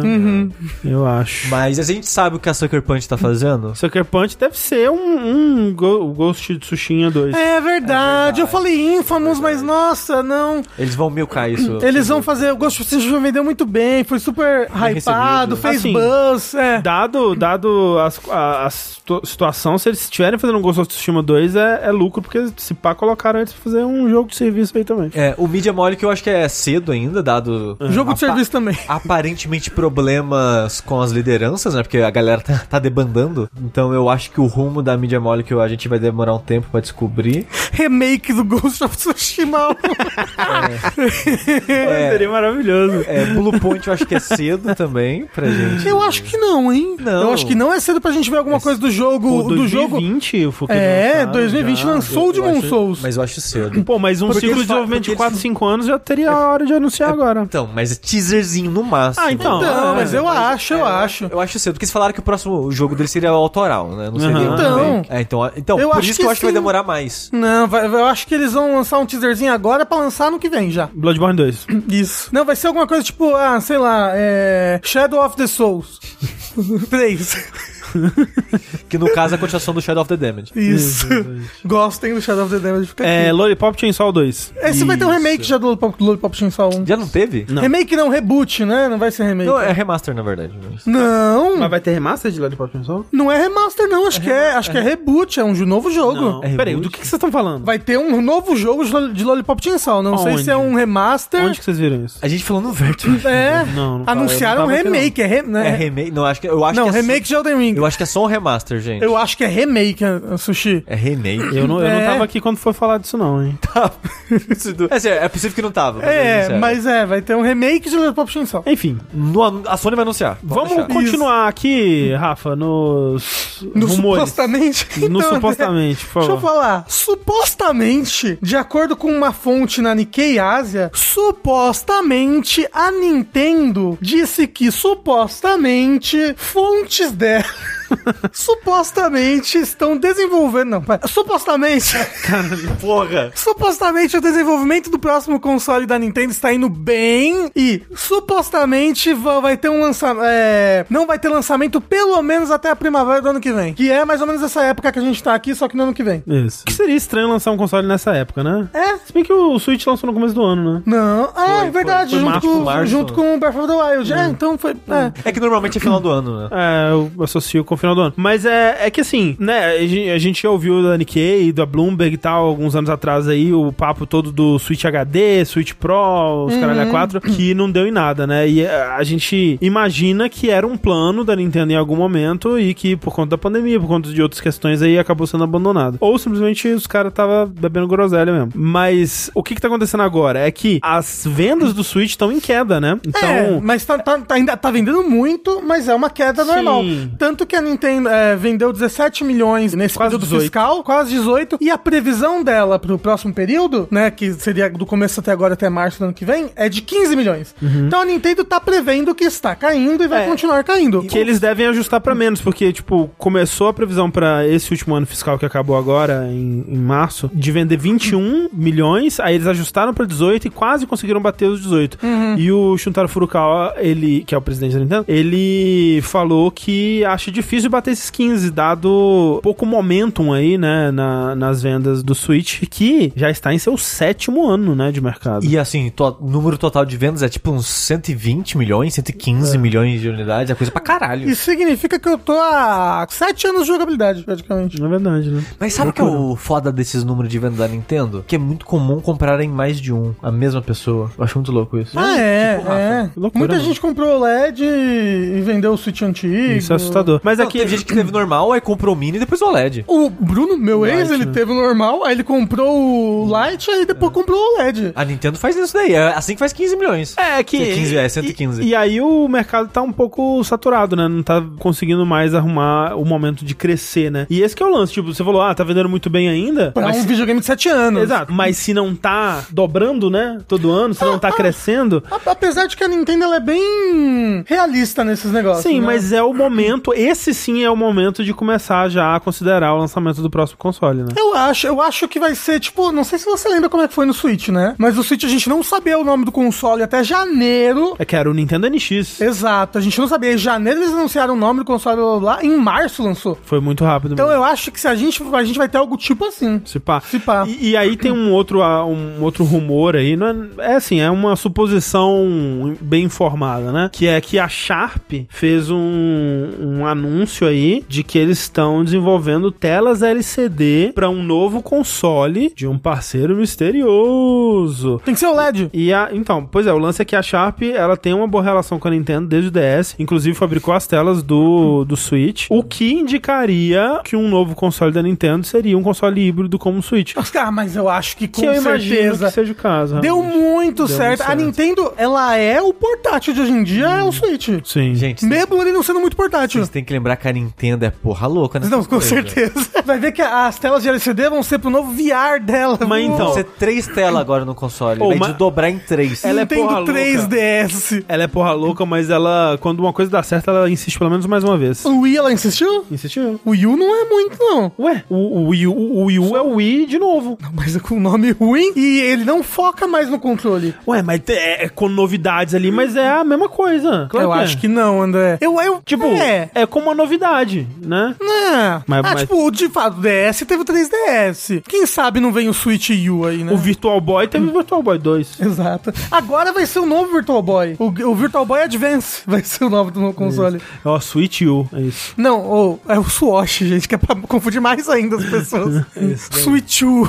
Tá aí, né? O Virtual Man, que agora não é mais Cara, boy. ai, a Nintendo nossa. cresceu. Não, Rafa, o nome do novo console vai ser Split, que você separa agora a tela em dois Caralho, por quê? pra duas pessoas Ah, ao jogarem. invés de você tirar o Joy-Con, você separa a tela e cada um fica com uma tela. Exato. Mas, ué, porra, genial! Não, André, como não? Cara, não, peraí, Ra- Rafa. Não, você mas vai é- dizer. aí vira um quando Game você- Boy, vira um Game Boy na sua mão. Não, vira um DS na sua mão. Você pode virar um DS ou dois Game Boys. Ah, não, André, por favor, não. Peraí, Rafa. Essa é a melhor ideia. Não, é a pior ideia. Essa é a melhor ideia. Não. Já fica é, su- é, Nintendo Split. Nintendo Split. Cara, gente, gente, isso daqui vai ser profético. Isso daqui cobra a gente em maio de 2024. É. Mas não tem a, ó, não tem a menor chance disso não ser a realidade. Então é isso. Supostamente o Nintendo Split vem aí. Ai, Nintendo Split vai ser muito massa. Bora então falar desse tal é, Zelda que você vê na vertical e tem vídeos curtos com pessoas dançando. Eu queria, antes da gente falar mais do jogo aqui, a gente tem que colocar uns limites do que a gente pode falar. Exatamente. É complexo, né? É complexo falar O sobre jogo esse lançou sexta-feira passada, a gente tá na segunda-feira, na- na- no momento da gravação, então Mas- o pessoal tá muito cedo no jogo, né? A gente uh, pode ter jogado mais, avançado bastante, mas a gente tem que tomar cuidado com spoilers. Até porque, por exemplo, a Clarice jogou menos do que eu. Eu fui lá agora, vê onde você tá, Clarice? Ela tá numa região que eu não fui, que tá de um jeito completamente diferente. Eu, teoricamente, tomei um puto spoiler quando eu olhei pro jogo dela. E eu falei, caralho, porque ela foi pra uma outra direção. Então a gente tem que tomar cuidado com isso. Dito isso, eu não sei se eu tô. Meu coração tá preparado pra falar ainda das coisas. Eu tô, tipo, tão eufórico, tão emocionado, eu não sei, não sei por onde começar. É. Eu acho que, pelo menos, se não apareceu em trailer, a gente não fala. Ok. Porque tem um aspecto que é importante do jogo, que foi uma grande surpresa pra mim, porque até onde eu sei não tava nos trailers. Que eu queria falar, mas acho que é melhor a gente não falar. É, então, tem muita coisa que, vendo o jogo e até baseado nas primeiras experiências com o Zelda Tears of the Kingdom, né? Que é o jogo que a gente vai falar aqui agora, por, por incrível que pareça. Que ele hum, ou te engana nos trailers diretamente, né? Porque nos trailers você tem, por exemplo, cenas do, do Link sem o braço. Sem o é um braço. Sem o coisa- braço? Sem- transformado. Sem o braço especial, com o cabelo preso em Hyrule normal, assim, né? Tipo, eles te dão a entender que, que a ordem das coisas é um pouco diferente do que Ah, vai ser, sim, né? sim, sim. Ou, ou te induzem a, a um tipo de experiência no próprio jogo que depois é- que você percebe que essa experiência tá lá depois só pra ser subvertida, né? Então, de fato, é, por ser um jogo muito livre, muito aberto, muito sobre descoberta, é difícil de falar sobre ele, né? Então, assim, é aquela coisa, se você já tá interessado, se você. Ou, ou se você tá esperando, ó, talvez a gente falar que é bom, né? Porque não tem mais ninguém na internet falando que esse jogo é bom, né? Então, realmente, a nossa opinião aqui é muito. É seis, eu dou seis. Importante. Então, assim, o jogo é bom. É. E, Assim, mas a gente pode falar de maneira mais geral sobre as- algumas coisas que ele faz. Tipo, os poderes novos, né? Como que o jogo muda pra inserir eles e coisas do tipo. É, e, eu- e a primeira coisa que eu queria dizer é: eu não acompanhei o período de anúncios, trailers e tal. Eu via bem por cima as coisas aqui. Assim. Então eu não sabia exatamente como que ia ser o jogo. Então quando eu comecei ele, a única coisa que eu queria é que não repetisse os poderes antigos. Que não tivesse isso. Porque eu não sabia se ia ter de alguma forma. Sabe? Mas eu acho que ninguém sabia. Como assim? Tipo, se você não ia ter um, uma- um jeito de ter a Fa- bomba, é, fa- por exemplo. é, faz Eu um negocinho de sabia. gelo. Como É, assim? Eu não sabia. A Nintendo falou que não ia ter os quatro poderes? É porque a Nintendo, recentemente, nos previews, dava pra ver todos os poderes já, entendeu? Ah, porque eu, eu não vi, é, eu não vi a parte de previews, eu realmente É, eu não, não- vi. eu não acompanhei Eu- essas a- coisas. Tipo, a Não, mas última coisa assim- que eu vi foi aquele trailer de gameplay com a Onuma, sabe? É, Aham, ok. Então, mas não, dá- não dava pra saber ali se você não ia ter os poderes então. antigos, mas assim, por lógica, a gente já achava que não ia ter. É, Né? Aí, pelos previews, Hum. a gente teve certeza que não ia ter. Mas, de fato, acho que faz muito parte do que faz esse jogo ser esse jogo, é o distanciamento dele do Breath of the Ex- Wild exato. na maneira como você encara o mundo. E, aí, né? e co- e quando comecei o jogo, eu tinha essa mente clara, tipo, putz, tomara que eles não coloquem, porque vai ser tipo, na, mi- na minha cabeça quando eu tava começando, vai ser o- meio que o mesmo lugar, com alterações, pra você brincar com um novo conjunto de regras, basicamente. Com novos verbos. Com novos né? verbos, é. E o jogo ele é meio que isso. Né. É. Ele é meio que o mesmo mundo com alterações, não tanto geográficas assim, mas alterações em contexto, em clima, em, né, vai ter o céu e vai ter coisas. N- Na verdade, eu que joguei, eu joguei quatro vezes, né, o Breath of the Wild, zerei ele quatro vezes. Eu, eu não sei o que, que eles fizeram, eu não sei o que eles fizeram. Se é só a maneira que eles te guiam, se é algumas alterações, porque eu percebi algumas alterações geográficas, assim, tipo, esse morro não era desse jeito, ele não tava aqui. Toda hora eu sinto que eu, que eu não conheço aquele lugar que eu tô, Eu tenho a sensação também. que tipo, caramba, esse lugar não existe no Breath of the Wild. Eu falei, Ele existe, só que parece que ele tá num ângulo diferente, assim, pare- nossa, é... É, é, o que eu vi vendo o comparativo do Digital Foundry é que tá mais denso, ponto. Ah, não, isso tá. Isso tá muito mais denso o mapa, em questão de, de coisas. coisas, por, por passos, assim, E também sabe? tem, tipo, ah, essa área agora tem um pedacinho de água que não tinha. Agora onde tinha água tá seco. Uhum. Foda que Tem- caiu muita coisa do céu, né? Então tem muita pedra gigante por aí caída. Exato. Então ele tem essas alterações, mas no geral é aquele mundo. É, é o mu- Hyrule. É o mundo do, do outro jogo. Mas eu queria que ele tivesse um gosto diferente, sabe?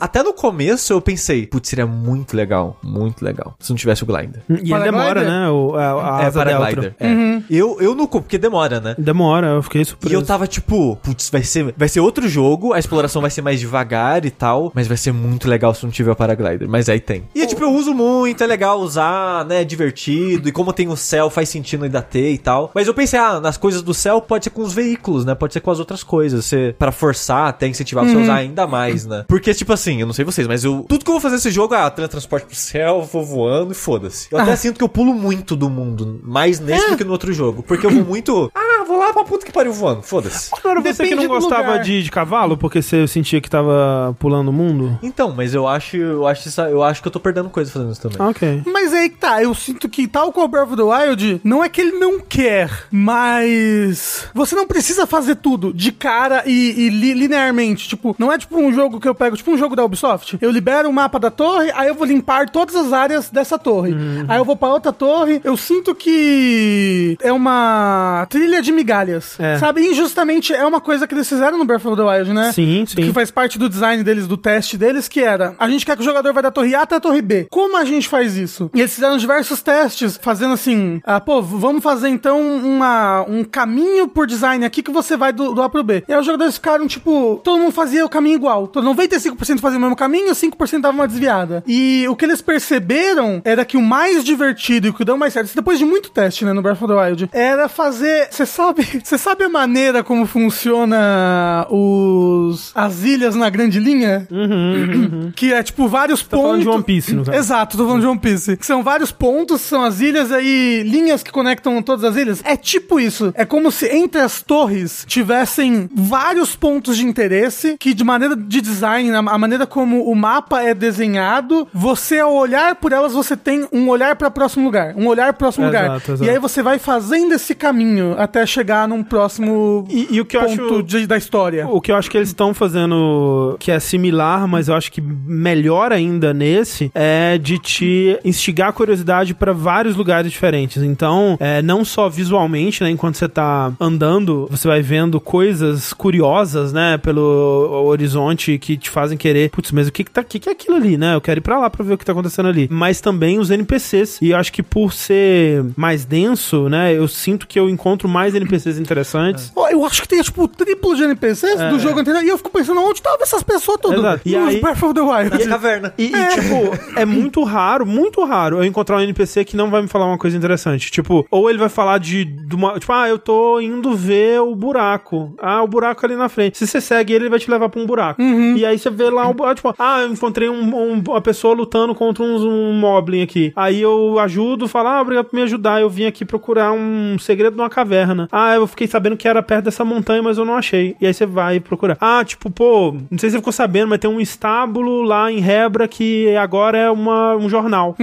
Tipo, e, e você fica. E eu comecei a anotar no caderno. porque, porque é Eu, muita ti- coisa. eu tiro foto, eu tiro foto dos É, diálogos. Porque, tipo, nossa, é tanta coisa, é tanta pista, tanta coisa interessante que eu quero averiguar que todo mundo tá me dizendo em E é todos os tanto lugares. nome que eu não lembro. É, que eu, come- eu comecei a anotar. E, tipo, aí agora eu tô, tipo, ó, ó, eu já vi isso, risco, já vi isso, risco. E eu gosto demais de explorar, assim, de, tipo, ir pra um lugar, decidir que eu vou pra um lugar. Aí eu, no, no meio do caminho, eu vou tendo pequenas aventuras, né? no- no- na na minha jornada do ponto A até o ponto B. Eu não me desvio dessa jornada, mas eu eu vou tendo, tipo, ah, um- uma, uma shrine aqui, um NPC aqui. Tipo, ah, eu salvei um músico aqui. Nossa, ele me falou de outra coisa. Anotei, mas continuei indo na minha jornada. Uhum. E aí eu termino essa jornada, aí eu olho na minha lista, tipo, o que mais que tem pra fazer? E eu vou pra. Tipo, eu vou indo, eu vou seguindo. Vo- vo- você vai fazendo a sua própria lista de quests, né? exatamente, exatamente. E Dito isso, sobre as quests, eu queria pontuar isso que a primeira coisa que me que eu notei de diferença entre os dois jogos é o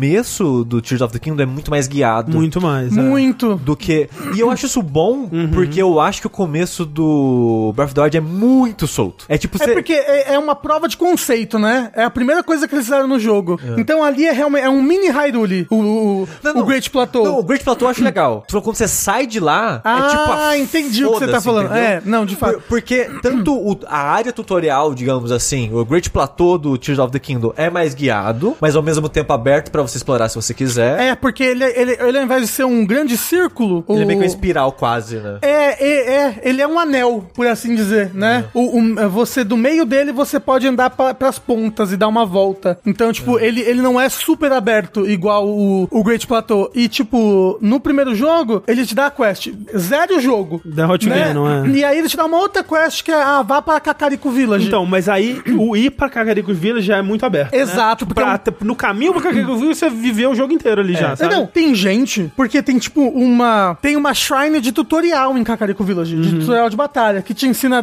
dar o bullet time lá, blá blá, o witch time, né? Uhum, Que ensina a fazer várias coisas. Eu vi, lembra, tem um vídeo de uma menina, sei lá, é a Shine 95 que ela encontra é essa daí.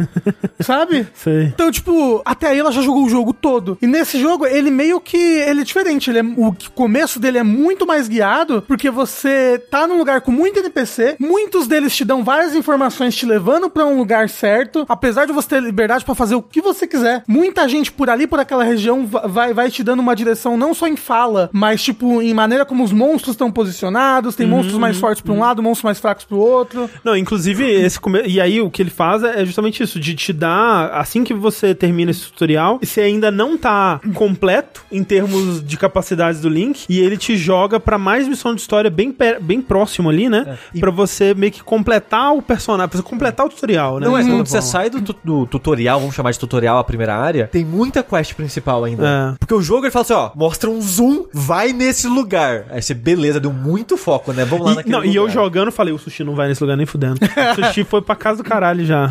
Não, eu fui porque nesse começo eu tava, pelo menos no começo, vamos focar. Aí ele fala, ah, então vai lá, fala com aquela pessoa, faz aquilo. E ele vai te guiando de uma coisa em uma coisa. Até, ó, muita gente no chat fala, ah, nossa, eu me fudi porque eu não tinha paraglide. Joga seguindo a história até o paraglide, pelo menos. Pelo Até menos. porque tem, tem muita shrine ali próxima que você precisa do paraglider pra passar. Então eu falei, vou seguir a história, entendeu? E, e mesmo quando você acaba a história e o jogo fala, ó, faz essas cinco coisas. Ele, ele fala várias coisas pra incentivar você a explorar. né? Mas ao mesmo tempo tem um cara que te dá. Eu não lembro se ele coloca como uma side mission, uma missão principal, e fala com uma NPC que tá no estábulo, ali do lado. Uhum, Que é esse meio que o, o primeiro guia pra você explorar. Tipo, ah, pra onde eu vou primeiro? Você vai pra lá. Porque de lá meio que você começa a expandir. E Foi o que eu fiz, porque ele manda você pra esquerda. E quando eu joguei o Breath of the Wild, eu fui pra direita. E como vocês, quem acompanha o podcast deve saber, eu fiz literalmente absolutamente tudo que se dá pra fazer na metade da direita do mapa. Quando eu fui pro lado esquerdo, eu cansei do jogo e fui fazer outra coisa da minha vida. Então eu pensei, não joguei nada do lado esquerdo. Só o comecinho lá em cima na, na Montanha Nevada.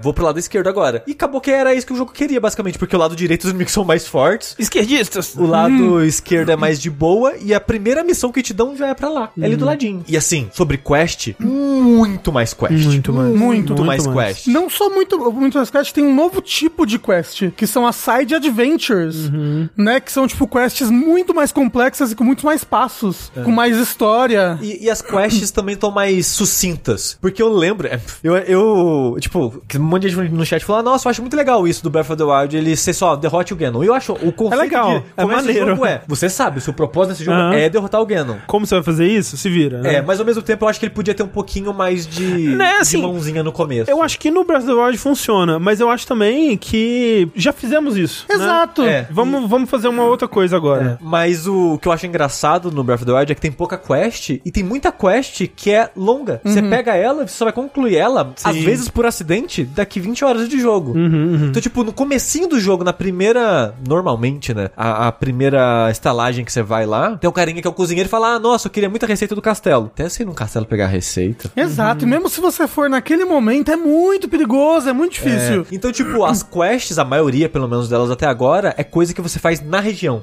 É coisa que tá ali em volta. Então eu acho isso melhor também. E fo- Foda que as, as quests, elas também servem pra te ensinar coisinhas, né? Sim. Muitas das quests, elas são pequenininhas e te ensinam alguma coisinha. E mesmo as que não são, elas, tipo... Oh, vai no topo da montanha fazer alguma coisa, sei lá. No topo da montanha você vê um local de interesse, entendeu? Então ele meio Não, que tipo, sempre pra te Ah. guiar. E isso, né, não é extrapolação, uma expansão do que o Breath of the Wild já fazia, porque ele fazia muito isso, mas eu acho que aqui, por ter mais coisas pra aprender, eu acho que é mais útil até, que as shrines também são muito isso, né? Tipo, as shrines Elas são, são, bem mais interessantes, eu são acho. maneiras de você pensar sobre... Seus coisas- poderes. É, coisas que você pode fazer com seus poderes, como usar eles de formas É. diferentes. tipo, às sabe- vezes eles te mostram uma coisa que dá pra fazer com uma construção específica. E você tipo, nossa, não tinha pensado em fazer isso, agora eu aprendi. Você sabe uma coisa muito louca? O Recall. Nossa, o Recall é muito maluco. Dá pra fazer umas coisas com ele. porra, Eu- eu- impressionante. Eu, que- eu quebro várias soluções com o Recall, por sinal. Não, o, o Ascend, tipo, caralho, é um, é um jeito de. vo- Tipo, o Ascend é o poder que você mira no teto e você atravessa o teto pro próximo andar, né? Tipo, primeiro que em vários momentos eu fico, não, mas peraí, o que, que o jogo quer que Assim, eu faça? Não é possível, eu- não eu tenho. n- Não tem solução aqui. Eu vou ter que escalar essa parede inteira, aí eu vou escalando a parede, encontro uma, uma beiradinha pra recuperar minha estamina, né, continuo escalando. Aí eu, tipo, ah, é, tinha um Ascend, né? Era só. um- Não, agora eu tô tipo, sabe, agora você está pensando com portais, agora eu estou pensando com o acende. Assim, eu olho pra estante ali eu falo, ó, se eu der o acende ali, eu subo até no altão. Se eu der o acende ali, eu subo pouco. Mas, tipo, é, é assim, é um poder que não existe em outro jogo. É. Tipo, é, é um jeito diferente. É tipo quando o Portal lançou, sabe?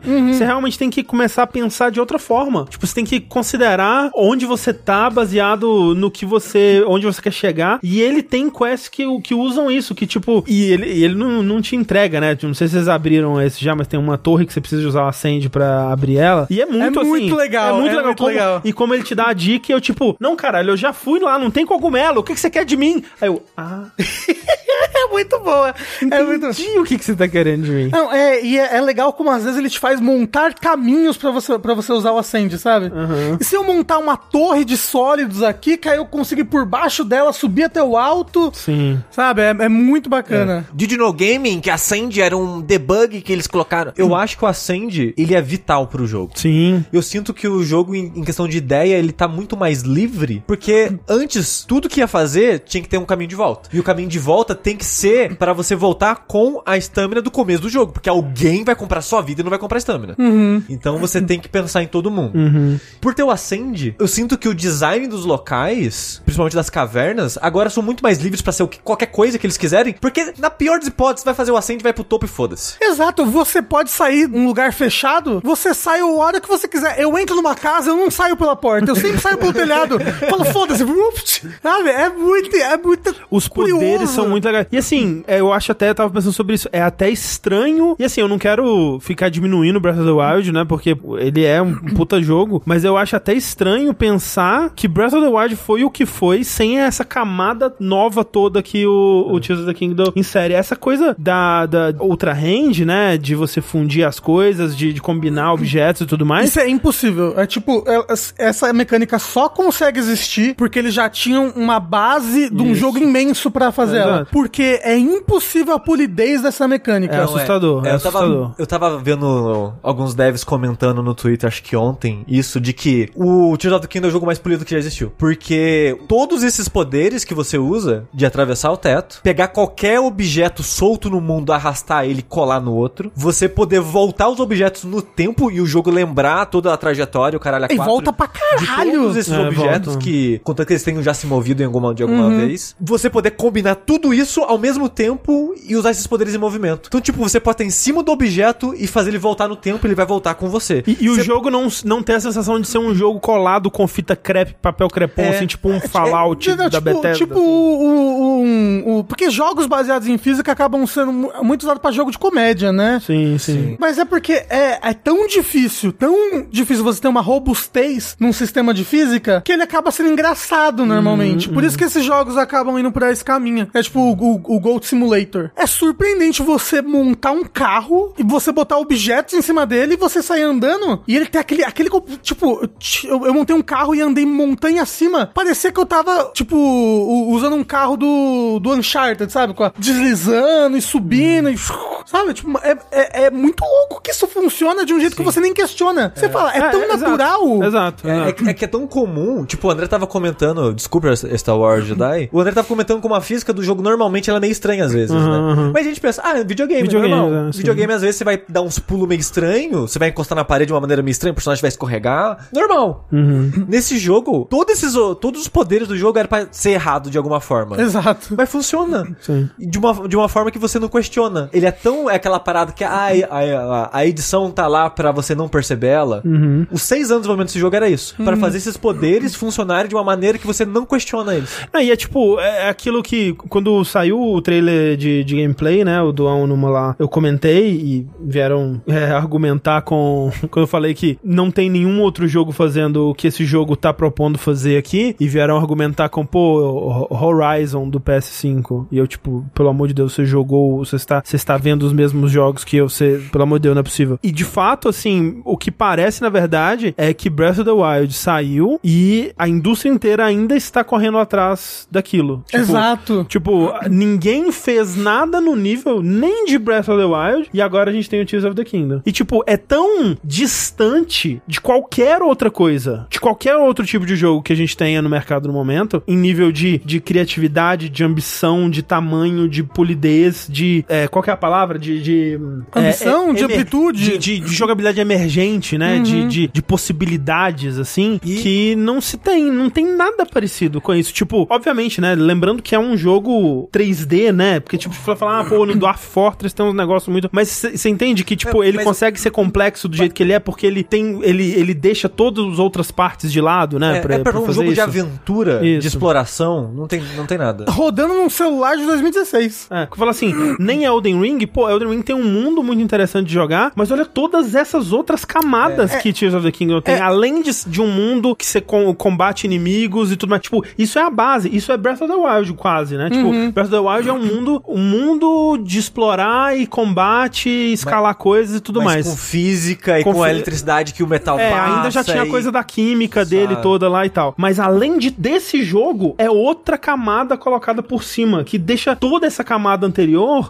exponencialmente mais complexa e impressionante. Ah, E até a física mesmo, que no Breath of the Wild é bem robusta, ela tá ainda mais robusta. Você percebe, tipo, no, no Breath of the Wild, você bota um objeto, ele rola demais. Ele não tem peso suficiente. Uhum, Tem vários. E nesse jogo parece que tudo tem um peso muito certo, né? E as coisas elas rolam de maneira muito certa. É, tipo, o, o sinto que o Link voa mais. Aquelas paradas de tomar dano, sair voando e capotar. e Bem morrer, menos. Bem menos É. nesse jogo. É, eu sinto que tudo tá muito mais pesado, tá tudo mu- muito mais Pé no chão. palpável. Eu, eu vi alguém falando no Twitter que, tipo, é muito engraçado que os jogos, eles costumam evoluir, pelo menos as gerações, né? A gente tá muito evoluindo em gráficos. né? Os jogos têm gráficos, ai, gráficos melhores, é, gráficos melhores. Mas a gente não vê mais, tipo, na época, por exemplo, como foi, como foi Half-Life 2, como foi... é, os jogos, eles não, estão, não evoluíram em gráfico, mas é, evoluírem na simulação da física, na simulação do ambiente, na, do jeito como o ambiente organicamente reage, ou inteligência artificial. A gente tá vendo. É um caminho de evolução diferente pros videogames. Sim, sim, Nesse consigo sentido. ver. Um, um caminho de evolução que não é sempre traçado, né, no caso. Uhum. E assim, eu. é, você, você comentou Half-Life 2, comentaram no, no chat ali Half-Life 2. Assim, esse jogo pra mim é muito Half-Life 2, tá, gente? Uhum. É tipo assim, caralho, Half-Life 2 você tipo, chegava assim, ah, agora pra passar dessa parte aqui você tem que a- aglomerar 10 tijolos nesse balanço. Exato. Esse Com, contrapeso pra você passar. E assim, é esse jogo, é Tears of the Kingdom, né? Lá em 2005, 2004. E eu, eu, eu, eu, eu me sinto muito jogando essa época dos videogames, onde a física era uma coisa muito impressionante. Tipo, parece que alguém, parece que o Onuma jogou, sei lá, sabe, Max Payne 2 e falou: caralho, que legal as latas de tinta caindo.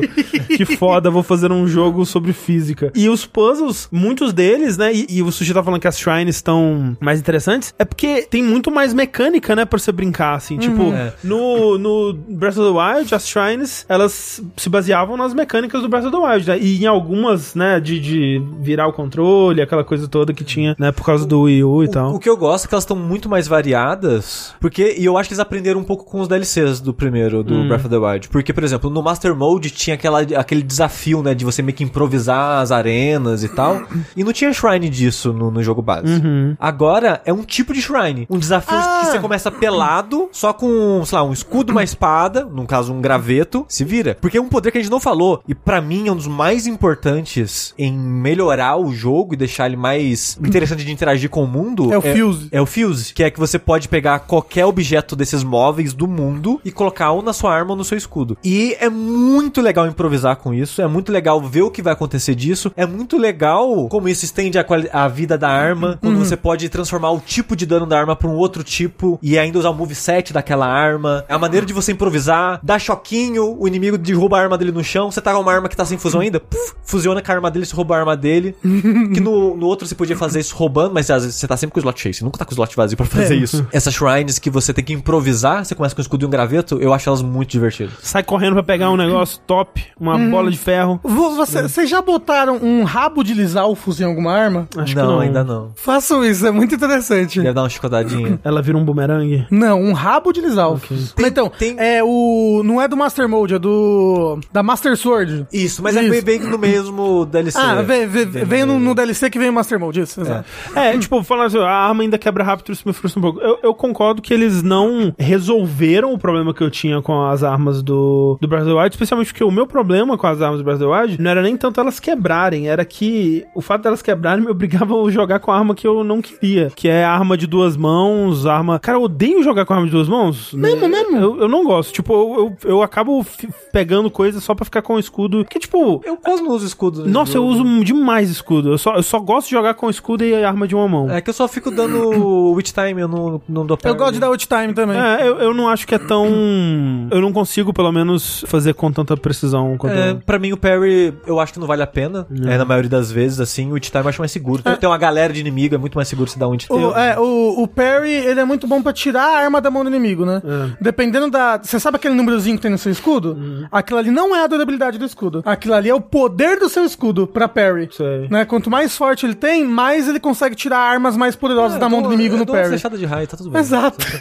Mas eu, eu gosto de jogar com todas as armas. Mas eu uso em situações diferentes, inimigos É. diferentes. Nossa, a- tipo, Lisalfo, lança. Não, é, os, os ninjinha lança, não tem como. Exato. Você vai usar lança. arma de duas mãos no ninjinha, você não vai acertar ele. Aí, tipo, o inimigo mais pesado usa arma de duas mãos, porque a arma de duas mãos, com o ataque carregado dela, stagger. dá muito dano por segundo. Ah, Você fica rodando, e às dá vezes muito derruba dano. ele também. ele fica- Exato. Mas assim, é, é- é engraçado, né? Porque, tipo, tinha um problema, né, pra mim, que, tipo, ah, esse problema aqui, a gente não vai consertar, não. Mas a gente vai colocar ta- coisa tão legal em cima desse problema que a gente. Eu, vou- eu vou, tipo, ah, ok, foda-se, tá, tá tudo bem. Você falou, André, fusiona uma arma de duas mãos com um escudo, pronto. Aí você vai ter um escudo na sua arma de duas mãos. É verdade, né?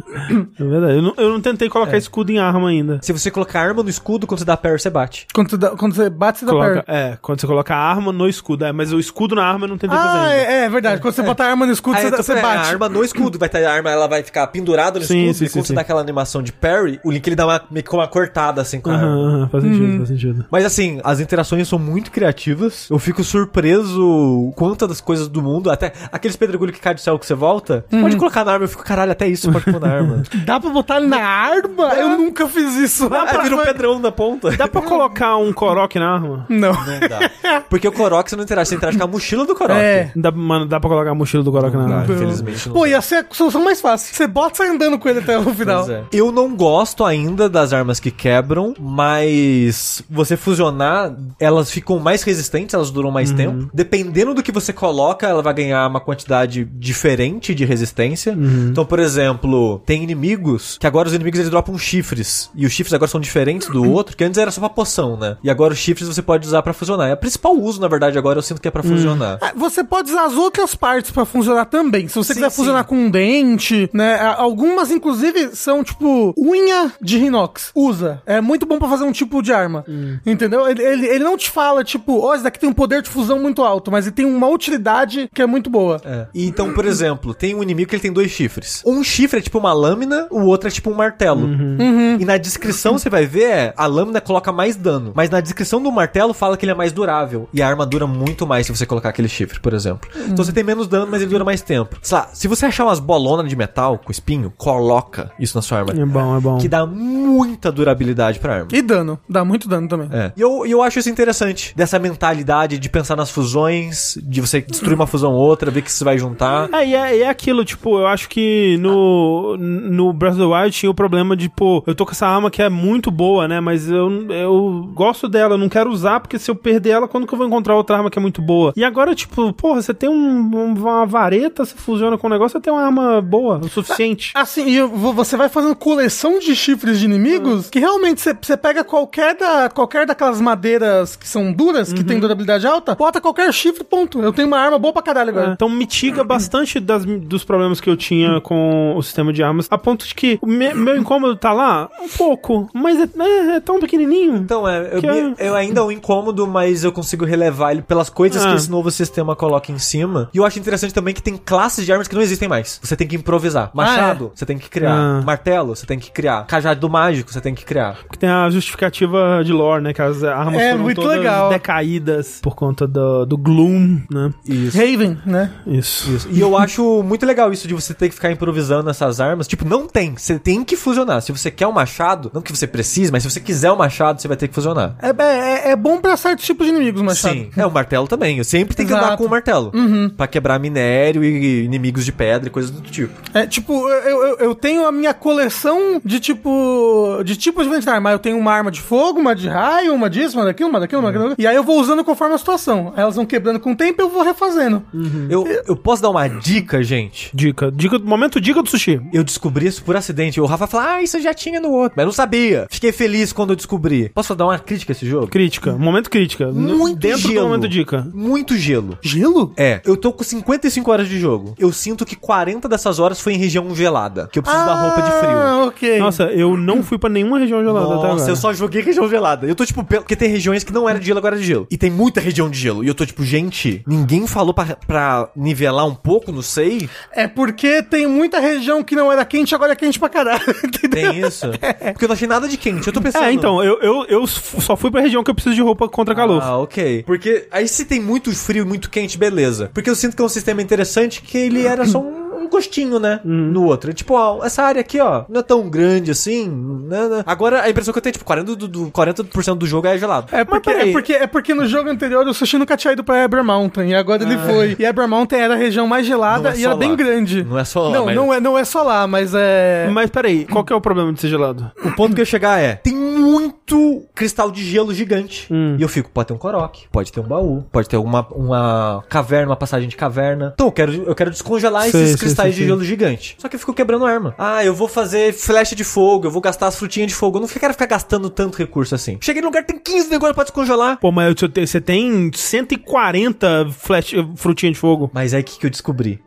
Não sei se já tinha isso no outro, mas eu fiquei muito feliz. Se você fez o cajado mágico de fogo, ele emana calor só de existir na sua mão. Ah, é. Toda arma de fogo faz isso. Então, se você tá parado perto do bloco, você não tá gastando a arma, tudo derrete. E Olha você fica quase não pegando fogo né? no, no seu termômetro, Sei. você tá quase queimando. Então você pode ficar tem- até sem a roupa de frio. Só que quando você for lutar, aí você vai ter que, né? É, isso, Tomar te- cuidado e- com isso. tem no Breath of the Wild, mas no Breath of the Wild demora muito para as coisas de gelo derreter. Nesse tá muito mais rápido para derreter as coisas. Mas uma, co- uma dica, Sushi, para essas coisas de, de gelo, você pode jogar madeira no chão e fazer sua própria fogueira. Não, mas a parada é, eu não queria gastar recurso. E Ah. assim eu não gasto nada, eu só fico parado e o negócio descongela. Ah, É que eu tenho, assim, umas 200 frutas de fogo. Mas eu É, vendo então. pra comprar roupa. Mas e as pedras estão. Você tá guardando tudo. Eu faço a vara mágica com o quê? Com o cu? Mas olha só, uma, uma coisa, uma coisa desse Deixa jogo... sempre uma ou duas. Não Precisa É. vender tu- tudo que você tem. Quer Uma- dizer, eu vendo todas as pedras que eu tenho. Eu não tenho nenhuma pedra. Pedras do caminho, vendi todas. Inclusive, tem uma mercadora que ela me paga por kits de pedra mais, mais caro. Maravilhoso. Eu tô Ali com- na Cracolândia, Eu tô né? com tipo uns, uns 20 mil rupi. Não comprei Caralho. nenhuma roupa até agora. Que isso? Tô- um eu tô esp- guardando pra chegar em Rateno Village, que disseram que as roupas lá são maravilhosas. Tô com 500 matinhas que brilham no escuro. Pô, mas é, isso daí também é outro. É o item mais que. É. Mas é porque ele tem uma utilidade é, muito tem- grande, tem- né? tem uma utilidade. Mas ó, fiquei feliz que eu não vendi os diamantes. Dica, não venda os diamantes. Uma Vende coisa. todos. Um, eu acho que eu, eu usei um numa arma pra ver como é que era. Muito bom a arma, fica fortíssima e super durável, mas é muito caro de diamante. O negócio é, eu- no Breath of the Wild, eu já falei aqui, ele tem um sistema de level up, né? Que verdade, qu- é quanto mais verdade. você mata inimigos, ele tem. Cada inimigo tem uma XP atrelada a ele. Quando você passa de thresholds de XP, o seu mundo meio que upa. Você tem vários thresholds pra vários inimigos diferentes. Eu queria dizer que eu tô num ponto triste da minha vida no. No Tears of the Kingdom. Começou a aparecer Goblin branco. E eles Hum. Ah. arrancam, tipo, oito coração com ataque. Ok. Tem alguns, porque não são todos inimigos que, que upam. Tipo assim, vamos supor que tem um grupo de oito inimigos. No Breath of the Wild, né? Três desses inimigos são inimigos que upam. É gradual. O- Não, não, são inimigos que upam. O resto são inimigos que estão sempre naquela mesma tier, entendeu? São sempre vermelhos ou sempre azuis. Entendi. Então, não o- é aos poucos. Aos Não- poucos vai ficando mais forte todos. Não, não, não. Tem, tipo, em um grupo de inimigos, um ou dois são é, tem level up. E alguns inimigos, tipo Linel, eles têm le- level up. Difícil, não, né? Quem diria? É. Se e eu tô você der sentindo. wait time, não. É verdade. Mas é que é difícil o timing. É estranho. O- é costume. Agora eu tô sentindo que o level up tá afetando outras coisas, além dos inimigos. Porque uma coisa que ele afetava também era as armas que você encontrava, né, no mundo. E as armas que os inimigos estão usando e as armas que você encontra em baú Eu ia, fa- também. eu ia falar isso. Não, não da sua teoria, porque eu não sei tantas Hum. minúcias assim do Breath of the Wild, mas eu tava com a impressão que os baús aos poucos estavam dando coisas melhores. É, o Breath of the Wild faz isso, mas o que eu tô sentindo é que, por exemplo, antes eu, eu minerava um lugar, caía uma pedra, duas pedras. Aí eu, eu fui, fui minerar, caíram tipo cinco rubis. Então, tipo, eu sinto que ah, o level up tá funcionando para outras coisas também no mundo, entendeu? E aí eu tô sentindo progressão. E, eu ó, tô ganhando muito mais dinheiro. E eu sei um lugar que é cheio de pedra, hein, gente? Farmar um diamante lá. É, tem, tem um lugar desse que eu salvo pra ir revisitar toda a lua cheia. Vocês já encontraram um inimigo que é muito assustador? Já. Você já encontrou? E, assim, Eu acho que não. Quer dizer, dado você falando isso, eu acho que eu sei qual inimigo que é. Payoff muito maneiro. Você chegou a lutar contra ele e Várias vezes. Pera, pera, pera. O inimigo assustador. que ele te pega, se ele te agarra. Ah, ok, já, já. já, Você já. chegou a tirar o HP Já, dele todo? já, Sim. já. Ok, é o- esse é o momento que eu falei, foi o momento mais assustador do Não, que eu assim, tive desse jogo. E aí, quando de- tirei todo o HP dele e aconteceu o que você tá falando. E eu morri imediatamente. Morri imediatamente. Eu também. E eu, eu morri também e falei, não. Mentira. Não, matei vários. Sério? Você tá maluco? É muito Vários. difícil. Vários, É, eu, vários, eu, vários. eu tentei algumas vezes, porque eu de- tinha dado um save logo antes de, da aparição de um. E aí o que eu fazia? Vinha, né, o, o- a primeira forma, aí eu subia num lugar que eles não me alcançavam, tirava a bomba, plu, plu, plu, plu, plu, plu, até matar, aí É, vinha o outro. Não é, o primeiro estágio é só na bomba. É, porque ele, ele é meio que. Ele morre sozinho, ele vai embora e deixa, deixa loot, Deixa, inclusive deixa. se você ficar no lugar alto. Isso, isso, isso. Agora, eu- o momento que eu falei que eu tomei susto, eu estava andando numa floresta, Aham. Isso aí eu até imagina até onde. aí de repente os, O céu ficou vermelho. O céu ficou vermelho e apareceu esse bicho atrás de mim. E a música. E eu falei, morri. Na vida real, morri. Entendeu? Eu, tipo, um, um esquilinho vindo, vindo, vindo, vindo um caminhão, vindo na direção dele. Fui eu. Caralho. Ah. Mas olha só, então, já que a gente tá falando de coisas vagas aqui, eu queria contar pra vocês, então, eu vou tentar deixar vago o suficiente, vocês vão entender, quem jogou, eu espero que entenda também. Mas olha só, a gente tava falando daquilo, né, do, do jogo ser bem guiadinho no começo, né, então eu, eu fiz a- o tutorial, desci lá, aí fui lá no... fazer as missões de tutorial, beleza, ativei a torrezinha, beleza, vou, é isso, né, meu destino, seguir minha, minha vida aqui. Não fiz a missão que te entrega a foto, eu não fiz. Que ela é super importante, né? Que você desce num lugar muito importante, né? Ele te apresenta uma coisa super importante. E eu fui. Foto? A câmera. Ah, tá, ok, A ok. missão da câmera. E eu fui descobrir aquele lugar quando eu tava fazendo a primeira dungeon. Ah, eu nem cheguei. É. E aí, quando, quando eu desci ali naquele contexto, foi mais legal do que se eu tivesse descido da primeira vez, né? Num contexto um pouco mais seguro, Uhum. Ah. assim. E menos misterioso. O sushi fez ah, aquela região inteira. É, eu, eu ouvi ele falando com você. E, e a- e aí, é, só que aí o que acontece? Tem uma coisa, essa regi- esse lugar é bem escuro, né? E aí tem uma coisa que você faz pra dar uma iluminada nesse lugar, correto? Eu falei, ah, não vou interagir com esse negócio aqui não, porque eu acho que ele vai me teleportar pra cima. e eu passei a porra inteira no escuro, gente. Foi muito assustador. Mas assim, chegar nesse lugar a primeira vez é um dos meus momentos favoritos do jogo inteiro. É muito legal. E, É a- muito e legal. às vezes quando você acha esse lugar, é mesmo que você já tenha visitado ele antes, mas num um lugar aleatório. Isso. Uhum. Tipo assim, eu tô andando aqui, tem um poço. Ah, vou, vou- vou ver o que tem nesse poço. Caralho, lá. É. sabe? E a música, o jeito que ela faz. hum, dá um medo. É, Essa, essa, essa viradinha da música é muito boa. Eu queria aproveitar esse momento pra dizer que eu não acho ruim Breath of the Wild. pode. Mas é um jogo que eu acho muito legal, eu acho muito impressionante o que ele faz, mas é um jogo que não me pega tanto, ele me, me perdeu, assim, sabe? Eu me diverti muito com as 70 horas que eu joguei dele, mas eu não sinto necessidade de zerar, eu não sinto muita vontade nem de voltar pra ele, eu sinto que eu já tive o que eu queria ter com ele, sabe? Aham, aham. O Tears of the Kingdom, todos os meus problemas ou coisas que eu não gostava tanto assim, esse jogo corrigiu. Os poderes... Ou não- corrigiu ou melhorou pra é, mim. é. Porque não que eu não gostasse dos poderes do. Os poderes principais do Breath of the Wild, mas esses são mais criativos, são mais interessantes. muito mais interessantes. Geram situações mais Não tem nem comparação. interessantes. Tipo, acho que o mais interessante do Breath of the Wild nesse sentido era o de parar a parada e colocar. É, o, o Stasis. Vocês- E caverna, não tinha caverna no outro, adoro caçar caverna nesse, ia caçar as áreas secretas das cavernas. Sempre tem, né? Eu adoro olhar coisa no céu e pensar, como que eu chego naquela porra? Não, vou caçar uma pedra que volta pro céu. Putz, mas ela é muito alta, a pedra não chega. Aí eu começo a olhar em volta. E se eu subir de uma pedra daquela montanha, será que chega? Tentar chegar nas- na- na- nos destroços do céu de alguma forma? Ah, se eu for voando da- dessa torre pra lá? Ah, e se eu for da área inicial pra lá? E se eu É. montar uma máquina do Bicid aqui que vai me levar voando pro outro lugar? Pois é, tem, tem- Não é, se eu fizer um balão. Que assim, eu tenho muita bateria, tá? Eu tenho tipo umas oito baterias. E se eu pegar o balão e subir lá pra puta que pariu. O balão vai muito alto. Fica aí a dica, tá? Um balão com a boca de fogo, puta que pariu. Com aquele chão que não desce? Nossa. Você chega em qualquer lugar do jogo. A área que você tava falando também. ó, na hora que eu cheguei lá, eu devo ter passado, sei lá, 10 horas seguidas lá embaixo. Porque eu falei, não, eu quero. Eu tô intrigado com isso. Eu não esperava que o jogo fosse ter isso. Uhum. Não sabia que ia ter isso. O que tem aqui? É muito legal porque é muito, é muito engraçado. E assim, parabéns, Nintendo. Obrigado por isso, Nintendo. Por isso, tá, Nintendo? Não é- não fica se achando também, não, que não traduziu a porra do jogo e né, 70 dólares e processou, cara, mas tomando seu cu. Mas obrigado por isso, Nintendo. Porque você não revelou quase nada do jogo. mostrou É verdade. No trailer. Tipo, inclusive, dava. A minha sensação é que o jogo ele se passaria muito no céu. Tipo, Também, eu queria que tivesse mais céu, na verdade. que, tiv- que, que seria. Eu também ia ser tão bom pra juventude, Uhum. né, gente? Disse o, o Gohan. Não. mas, mas, mas eu achei que, tipo, ok, vai, vai ter mais. Vai ter bastante coisa no céu. E aí você vai visitar Hyrule ali. Mas vai ser mesmo que a mesma coisa, não vai ser tão interessante, né? Então vai ter umas coisinhas só pra fazer em Hyrule, a maior parte vai ser no céu. E aí, de vez em quando, uma caverninha ou outra. Tipo assim, tem caverna pra caralho e mais coisa ainda, além de caverna. Tem caverna, tem os, os poço. Poço. tem os des- destroços no céu, que tem gostos, sabores de- pra todos os tipos. E essa outra coisa aí que a gente É. tá falando que a gente não E- quer falar sobre. E eu tava falando de todos os aspectos, porque uma das coisas, um dos problemas que eu tinha com Breath of the Wild é que ele era, ele era muito bom no que ele fazia, mas ele não tinha tanta variedade assim.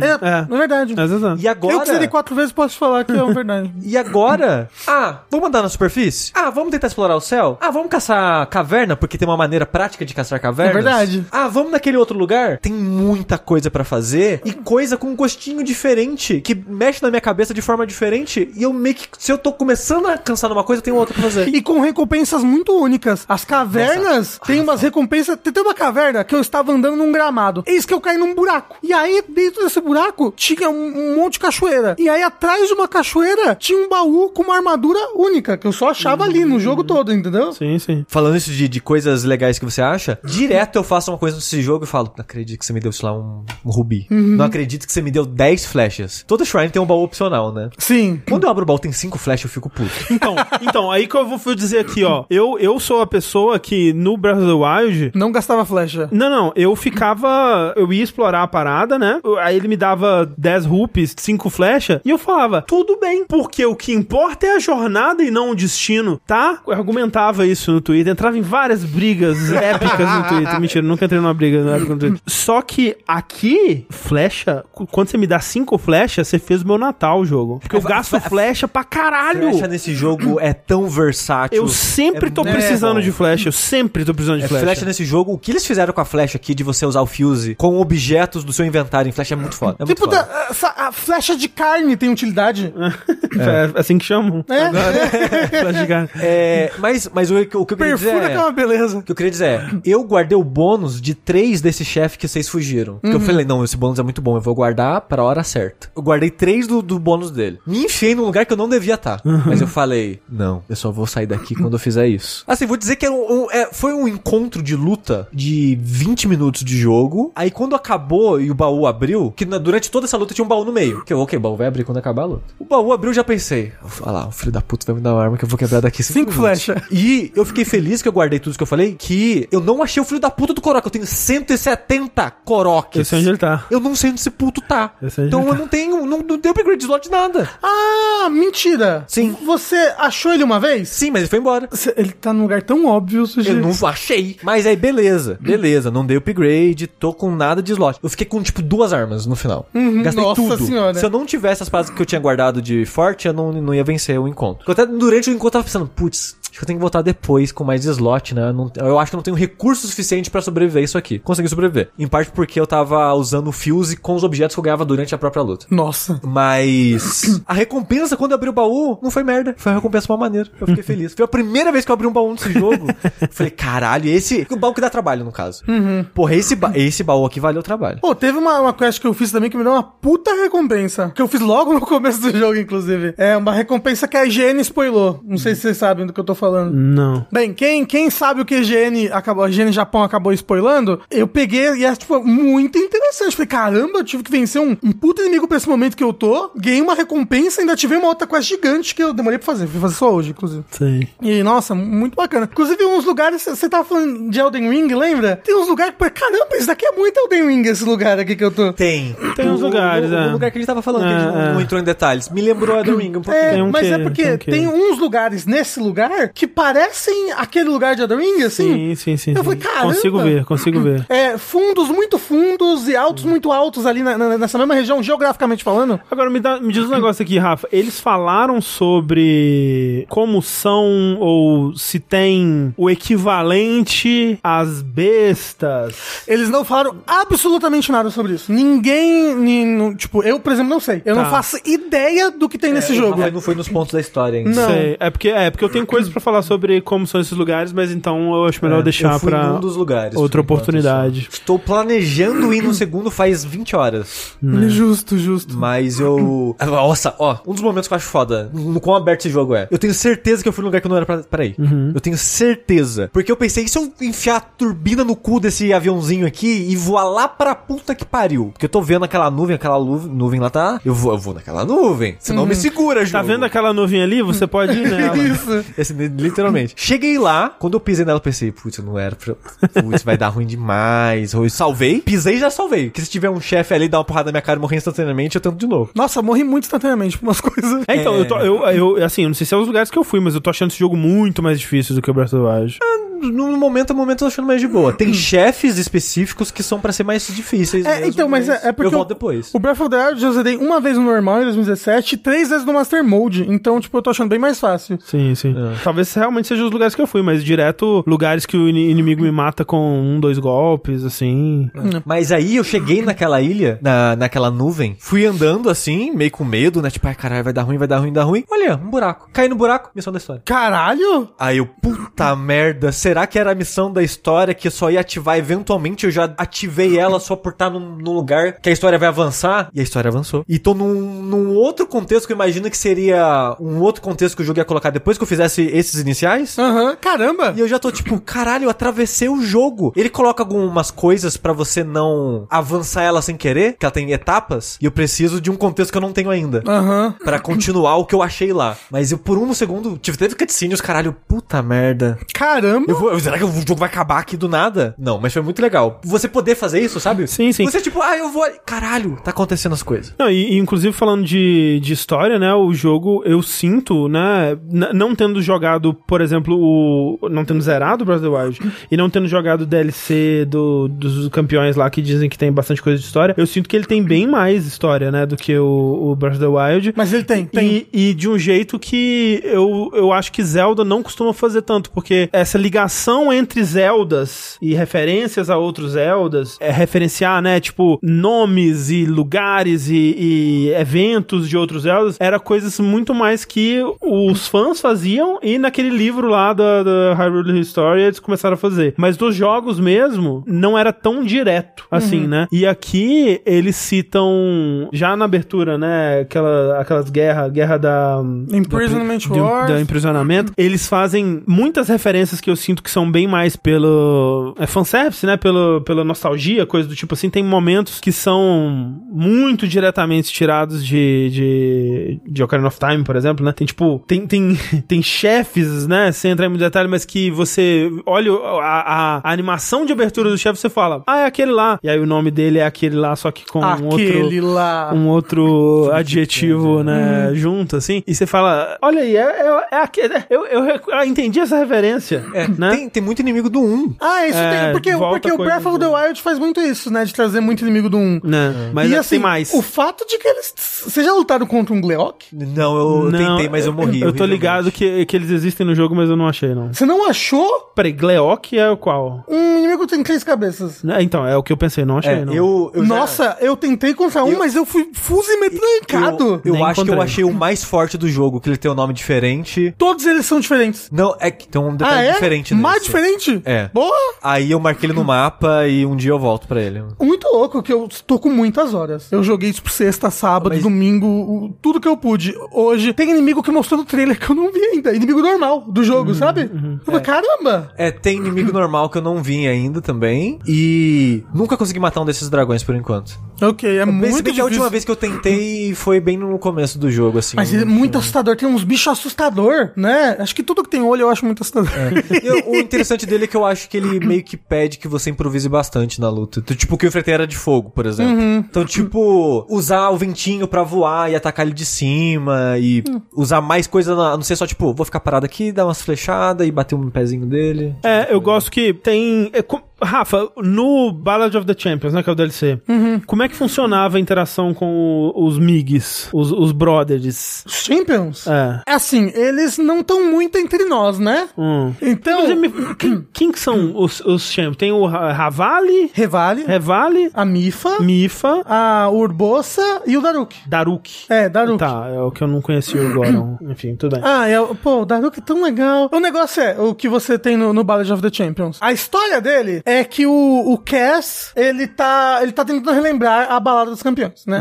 E aí você você volta pro Great Plateau, você ativa um desafio lá, que são quatro shrines bem divertidas. Tipo, você tem que fazer o o Great Plateau de uma maneira diferente. É, Ele fica, sei lá, eternamente com neva. E se você só tem um ponto de vida, não é nem um coração, é um quarto de coração. Só que você tem uma arma que mata tudo em um hit também. E aí, aí você faz várias shrines com espinho, com coisa. É bem, é bem, bem divertido, é bem aventura. Depois disso, você libera as quatro regiões dos quatro campeões. E lá você tem que fazer, tipo, os desafios que eles fizeram pra se provar campeões, pra virarem campeões. Que são, tipo, três shrines, que não te dão bolinhas de shrine, te dão outra coisa. Aí quando você faz isso, você vê uma cutscene extra do passado com eles, que não, porque as, as outras cutscenes que você tem no jogo são lugares que o Link estava junto, certo? E esses são momentos que o Link não necessariamente estava junto. Entendi, Então, sei lá, a entendi. primeira vez que a Mifa fez um negócio aqui, sabe? A primeira vez que aconteceu tal coisa lá. São cutscenes muito bonitas de coação. Tem bastante ação nessas cutscenes. E você tem o diário deles pra ler, que essa é a parte que é mais lore heavily, assim. Que o diário tem, tipo, muitas e muitas páginas deles contando coisas da vida dele, de sentimentos. E, tipo, a Orbossa, ela era muito amiga da mãe da Zelda. Entendi, entendi. E, e por isso que ela chama a Zelda de meu passarinho, porque era o jeito que a mãe dela chamava ela. E quando a mãe dela morreu, ela se sentiu assim, assim, assado. E aí depois você, você reenfrenta os bosses das Divine Beasts com os mesmos equipamentos que os Champions estavam na época que eles enfrentaram. Entendi. Então, mas os champions mesmo, eles não, não, não aparecem muito, assim, tipo, tirando cutscenes. Não, tipo. Entendi, entendi, é- entendi, entendi, Porque, entendi. né, eles não estão.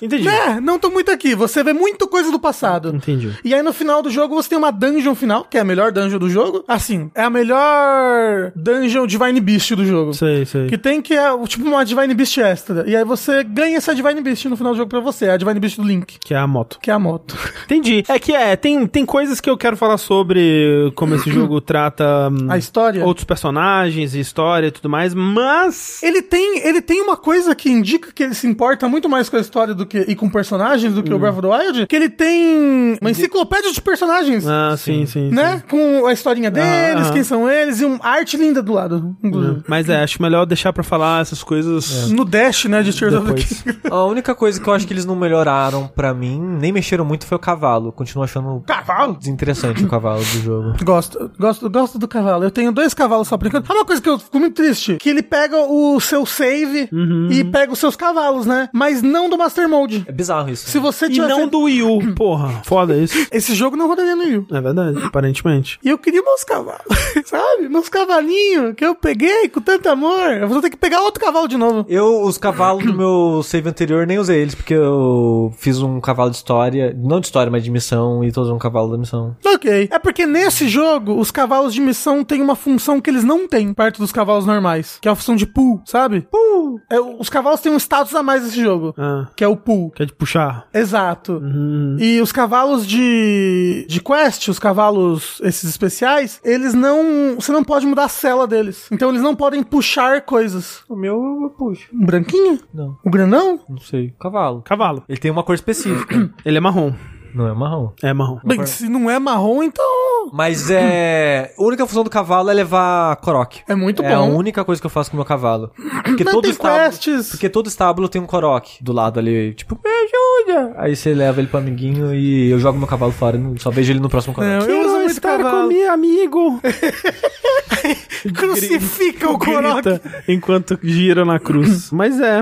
Mais alguma coisa, Gi? A gente... Que a gente- Tears of the King, né? É. É isso, é. Acho que do que a gente pode falar. Se você tava em cima do muro, eu acho que vale uma dar chance. Não, Exato. E, e assim. Se você não gosta, ponto, do Breath of the Wild, aí realmente eu acho que não, ele não vai mudar o suficiente pra É. você começar a gostar agora. Eu acho que a Nintendo, ela fez o seguinte, ela olhou e falou, se eles podem cobrar 70 dólares por God of War Ragnarok, eu também posso cobrar por Tears of the Kingdom. E E ela Tears falou of que cobrou. Kingdom... é- Assim, ó, esse jogo me parece um milagre. Assim, dos, é, exato. dos jogos que- que. Algum jogo vale 70 dólares? Não. Dos jogos que estão cobrando 70 dólares, esse é sem dúvida o melhor deles? Sim. Sim. Me fala- me cita assim, ó. todos os jogos que já lançaram 70 dólares. Esse é o que mais vale? É. É, na- assim, gente, na moralzinha, na moralzinha, se você for jogar esse jogo com calma, tentar fazer todas as shrines, nem, nem todos os Korok, foda-se todos os Korok, tentar fazer todos ou quase todas as shrines, explorar o mundo com calma, vai umas 200 horas nesse jogo, Ah, vai é. tranquilo. É, de acordo com o Hollow Action Beach, é 30 horas pra completar o jogo.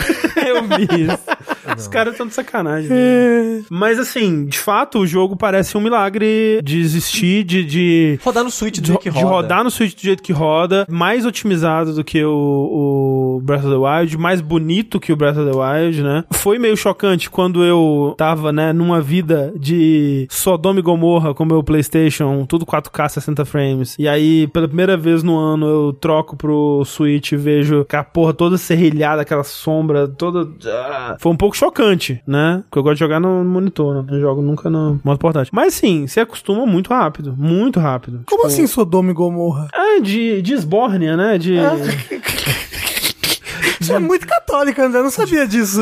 de putaria e, e putaria e diversão. É isso que você faz com o seu É Playstation? isso, é isso que eu faço. Ok. E o jogo, ele tem aquela beleza artística, né? Aquela beleza que não, não envelhece. Exato. E sabe o que, que é? O cel shading é muito bom. Ajuda, ajuda, ajuda a conservar gráfico o cel shading. Pô, o, o Ganondorf desse jogo é muito maneiro. Porra, você dá que é o- por causa do Matt Mercer. Hum. Não, Eu tô jogando em inglês por causa do Match Mercer. Tem que Uhum. prestigiar, né? Prestigiar os amigos. Sony, dá pra pagar 250, se você na verdade pagar 500. Assim, dá pra pagar quanto você quiser. Uou, é. Quem É sabe, o Ricardo sabe. Eletro. Mas acho que é o jogo do ano até agora. Ah, é, com Vamos ver se a certeza. Armored Core muda isso. Não é verdade, né? Ou se o Song se sair esse ano ainda. É verdade. Ou Mas é- Star Wars Jedi Survival. É verdade, pô. Nossa, deixa eu perguntar pra vocês. Vocês mutaram o Ricardo no Twitter?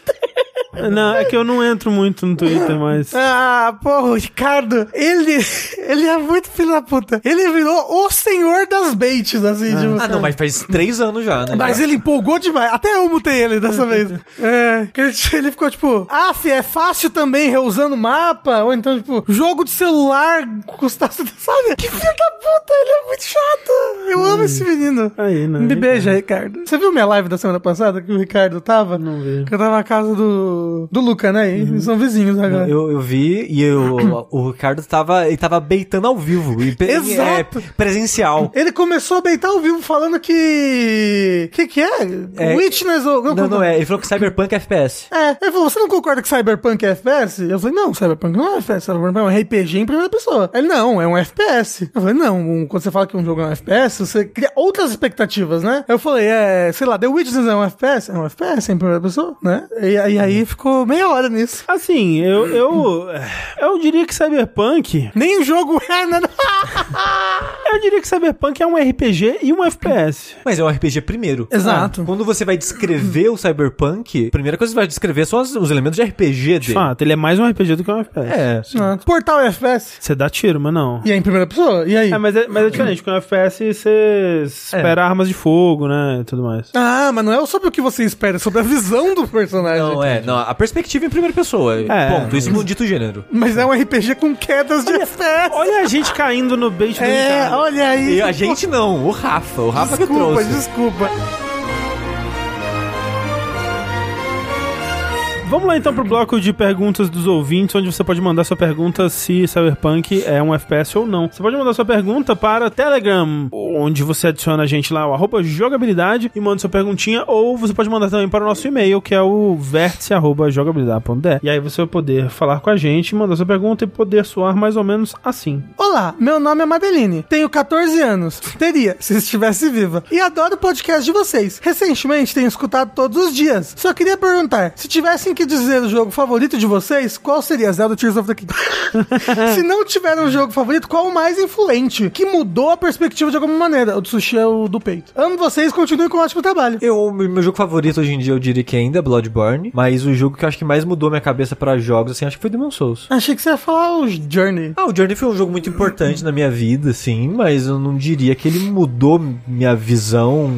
Porque, tipo, eu sou o clichê daquele cara que ficou chato depois de Souls. Aham, Porque nada é Souls depois de Souls. Por Justo. isso que eu diria que o Demon Souls é o jogo que mais mudou o meu gosto, informou o meu gosto por jogos. Deixa eu falar, se for nessa, nessa, nessa, nesse caminho, pra mim é o Dark Souls, porque ele foi o meu Demon Souls, né? Ele Não. foi meu primeiro Souls. Sim, sim, E desde dele, eu sou uma pessoa diferente pra jogos. Eu era uma pessoa que, que eu não gostava de jogos que p- muito esforço, assim, mecanicamente, ou que eu precisasse. eu- Jogos difíceis. É estranho, porque você é, é bom nos videogames, Rafa. Então, eu sempre fui, mas eu nunca gostei de dificuldade nos videogames. Você era bom demais a ponto de nem querer batalhar. E- Exatamente. É a Você criança era que é o- elogiada, né? Isso, exatamente. Eu sou a criança que foi elogiada. E aí, eu nunca tive esse negócio. E me fez apreciar dificuldade nos jogos Sei. Dark Souls. Mas um jogo que me mudou, que mudou a minha vida, é Braid. É mesmo, é, é justo, faz É, sentido. Braid foi bem informativo, bem informativo para mim também na época, tipo 2009. É. Por aí. Mas é porque eu falo, eu conto, né, que Braid, eu joguei Braid, aí eu ouvi o, o round do download de Braid e falei, meu Deus, os videogames são artes, quero trabalhar com isso. Olha aí. Então, ó, É, eu tive isso com, com Silent Hill 2 também. Silent Hill O 2. Silent Hill 2, não que ele foi o primeiro, mas ele foi o jogo que eu vi essa parada meio de... Não é narrativa emergente, mas do jogo levar em conta as suas escolhas, sem te falar que tá levando em conta as suas escolhas, pra mudar a história. Sei. E a maneira que ele fala dessa história mais intimista, mais da mente do personagem e tal. Na época, eu achei isso muito diferente, muito legal. E o, le- Marcou. e o legal dele é que ele não te dá a ilusão da escolha, né? É. Vou contar uma, uma pequena fábula aqui pra vocês. Uma anedota. Uma anedota. Momen- momento anedota do Rafa. Ó, da ilusão da ilusão da escolha. Eu Chegando aqui, eu fui dar oi pra Clarice no quarto. E aí tinha três bombons na, a- na- ali perto do computador dela. Eu falei, posso comer um? Ela falou, pode. Aí eu peguei um que era de sabor trufa. Ela, não, não, não, pera, escolhe, são três sabores diferentes. aí ela, só não pode escolher esse daqui, porque eu quero depois. Sobrou dois. E os dois eram sabor trufa. A ilusão da escolha nunca foi tão forte. Linda. Uma fábula da. Uma fábula moderna. Uma fábula da realidade. Caralho, dá pra escrever um livro. É Incrível. E, e você, André? Eu comi É o É. de trufa, só pra você saber. o que tinha, né? É um jogo da Telltale acontecendo na, É na vida real. Aí apareceu a Clarice vai se lembrar disso. Oh, o jogo favorito, eu acho que deve ser o The Last of Us, talvez o parte 2, eu acho. Porque eu, de- depois da série eu assisti alguns gameplays recentes, eu falei, cara, esse jogo é muito bom mesmo, né? E jogo que mudou minha vida, talvez Half-Life 2, que f- foi um jogo que me fez ver jogos de uma forma diferente, me fez ver narrativa de jogo de uma forma diferente, poten- o potencial dos videogames de uma forma diferente. Então, acho que é, acho que é por aí. Próxima pergunta, próxima mensagenzinha aqui diz o seguinte: Olá, Jogabili Brothers. Me chamo Sérgio e recentemente caí no buraco de coelho de vídeos de Fear and Hunger. Me interessei muito pelo jogo, tanto pela lore como pela filosofia de gameplay. Porém, não consigo passar disso. Não gostei de jogar o jogo. Aí vai a pergunta: Por quais jogos vocês são apaixonados pela ideia? ideia do jogo, mas na hora de jogar simplesmente não funciona pra vocês. Pra mim seria o próprio Fear and Hunger, Pathologic 2. O gameplay extremamente punitivo é um grande bloqueio para mim. Ah, o o The Last Case of Benedict Fox, que a gente falou há um tempo atrás, é bem isso. Tipo, o jogo, quando você fala a ideia de, ah, o jogo é um Metroidvania, que a gente se brinca que é, que é a pizza dos videogames, né? Mesmo quando Uhum. não é tão bom assim, é bom o suficiente. Com investigação, história no ar, puzzle e coisas do tipo. Você fala essa ideia pra ele e fala, pô, foda. Aí você joga o jogo, é uma bosta. Mas então, eu acho que a pergunta dele é diferente. É mecânica? Não, não, são jogos que são, bons. Ok, E que- a ideia deles te agrada muito, mas quando você vai jogar, eles não são. Não te, não te Outer pegam. Wilds. Pode crer, Outer né? Wilds. Outer Wilds, é. Eu acho fascinante. Quando o André conta as histórias dele com Outer Wilds, eu me divirto mais ouvindo ele falando do que eu senti, Uhum. eu me diverti jogando o jogo. Isso vai ser estranhíssimo pra maioria das pessoas. A parte que eu mais gostei de fazer no Outer Wilds Pousar no sol. Posar no sol. Hum. Sim, sim. Tanto que eu fiz pro André depois. É E eu fiquei, tipo, três horas pra fazer aquilo uma vez. A maioria das pessoas eu consigo ver odiando aquilo. É, não, eu odiava. Não, eu eu não sei se eu teria platinado. Foi se- a parte que eu achei mais divertida no jogo. É justo. Mas não. Ó, Tô pensando. mandaram no chat um que é perfeito realmente, que é o Crute Squad, que é um jogo 2021, talvez? Eu lembro É. do, do Tengu falando ele. Que o Tengu, eu acho que ele chegou a colocar no top 10 dele, alguma coisa assim, que é um immersive sim bem crítica ao capitalismo, né? We live in a society, essa coisa assim. Ele é muito interessante, toda a estética dele eu acho fascinante, eu acho incrível, mas nossa senhora, pra jogar é uma coisa, viu? Aquele jogo ali, porra, parabéns. Baba is You. Eu nunca zerei porque eu acho muito difícil, mas adoro o jogo. Então, ele chega num ponto que eu não gosto. Tipo, o, o próprio hum, Steven Sessions Row, É que esse daí é. eu acho. Fala, cara, eu olho pra aquele jogo e falo, cara, esse jogo é genial. Odeio jogar. Sabe um jogo que eu não acho genial, mas o conceito dele, o Darkest Dungeon, esse conceito de você tá entrando numa dungeon e seus personagens estão ficando loucos e tudo mais, eu acho muito legal, muito interessante, Uhum. a- aventuresco, né? Mas eu, nossa, não, não é pra mim jogar ele, É, sabe? eu acho que ele é muito dependente de sorte. Eu sei que é proposital isso e faz parte da graça pra quem vê graça nele, mas ele ser tão aleatório e punitivo nessa aleatoriedade, eu. Sabe um jogo que eu Me gosto pega, né? mais, ou pelo menos eu gostava mais da ideia do que de fato de jogar? Papers, please. Ok, justo, justo. Até porque é legal você. Tem jogos que é mais legal às vezes você assistir do que jogar. Ah, né? Tipo, ah. tem jogos que eu tenho muito mais horas assistidas do que jogadas.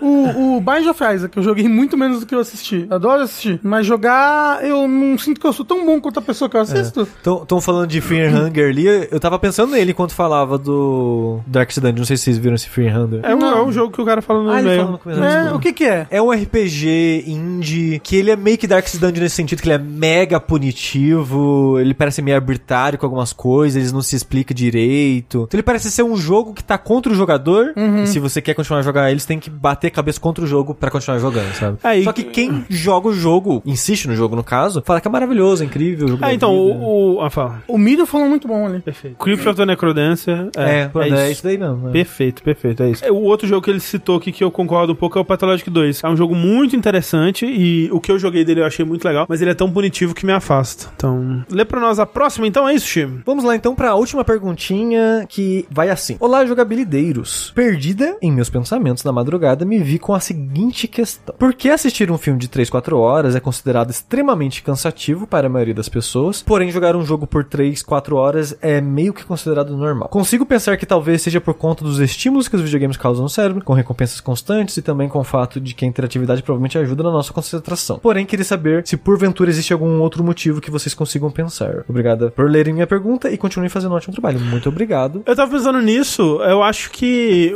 é uma coisa que a maioria dos jogos tem, né? Que é o tal do loop de gameplay, né? Que são coisas que você começa e conclui. Na maioria dos jogos, né? Que coisas estão começando e terminando com mais frequência do que filme. Porque filme é aquela experiência mais passiva, né? Que você tá recebendo o filme e por uma hora e meia ou duas horas, ou o que quer que seja, você tem que estar constantemente engajando com aquilo e dando, idealmente, o máximo da sua atenção, né? E- Uhum. Exato, e- você, tá, você tá com a atenção no 80, 100% o tempo É. todo. Videogame não, né? Não, não. A maioria dos jogos tem momentos que vão ser mais mecânicos e automáticos. Uhum. Tem momentos que você vai dar mais atenção porque é, sei lá, um momento de história ou um momento mais tenso de uma partida. E, e se for uma partida super intensa, geralmente ela acaba rápido. É, tem muitos momentos de pausa nos É, videogames. É, é. como se você fosse ver um filme, mas você vê cinco minutos pausasse. Exatamente. Cinco minutos pausasse mais um pouquinho. É, Cinco- exatamente. é. Né, videogame tem isso. Mas outra coisa que eu acho também, Uhum, que a- ela mesma menciona, é a questão de que o videogame é uma atividade. né? Enquanto enquanto. Você falou, a TV você liga e você é passivo ali, completamente. Que nem eu. Você é. não é completamente passivo, Não sei o quê. você é É, eu, eu 71. fi- eu fiz o teste hoje no Verdade. Twitter, realmente. Você é passivo, né? Você, você só tá recebendo ali. O videogame é uma atividade. Você está. Se você deixar o controle ali, nada vai acontecer. Né? Você está a todo momento interagindo, você está fazendo a máquina funcionar ali. É. Ó, o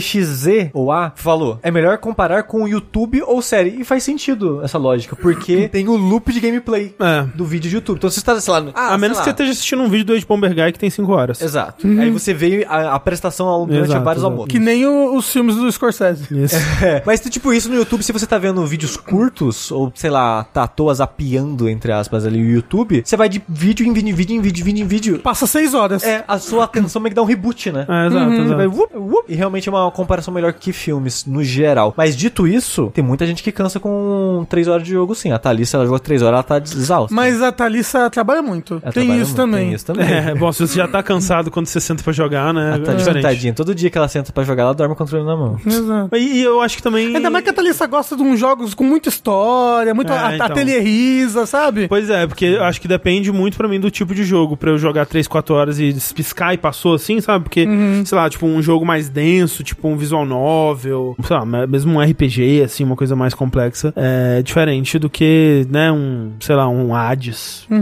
uma coisa assim. Ah, Então, e eu sinto que esses jogos que é muito denso, em história é muito densa, eu canso mais rápido também. Eu canso mais Ah, rápido. Porque eu tenho que usar mais o cérebro, eu tenho que, eu Não. tenho que absorver aquela história toda ali. Visual novel pra mim é sempre uma batalha pra ficar acordado, assim. Por mais que eu esteja gostando, é- me dá muito sono, me dá muito cansaço. Que deu problema Uhum. é assim, e um Vampire Survival do nada vai quatro É, horas. exato, exatamente. É. Porque é de... de- É pura mecânica, né? É. É, mas isso são também pílulas, né? Pequenos ciclos. É. Uhum, é. É, muito obrigado a todo mundo que mandou mensagem. Se você quiser que a gente leia a sua mensagem aqui no próximo vértice, no Telegram é arroba jogabilidade e o e-mail é vértice arroba jogabilidade.br. Muito obrigado.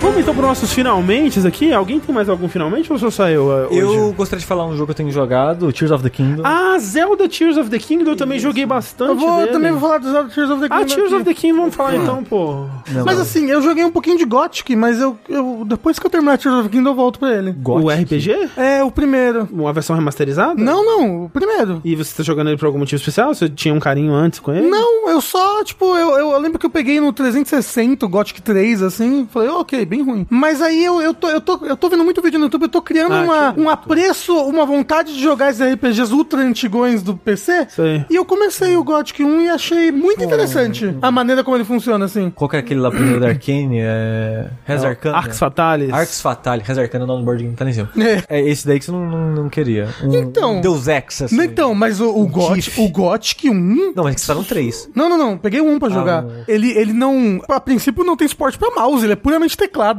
E é muito louco. E, e ele não te ensina, ele, ele, ele, ele quer que você leia o manual, que não tem quando você compra o jogo na Steam.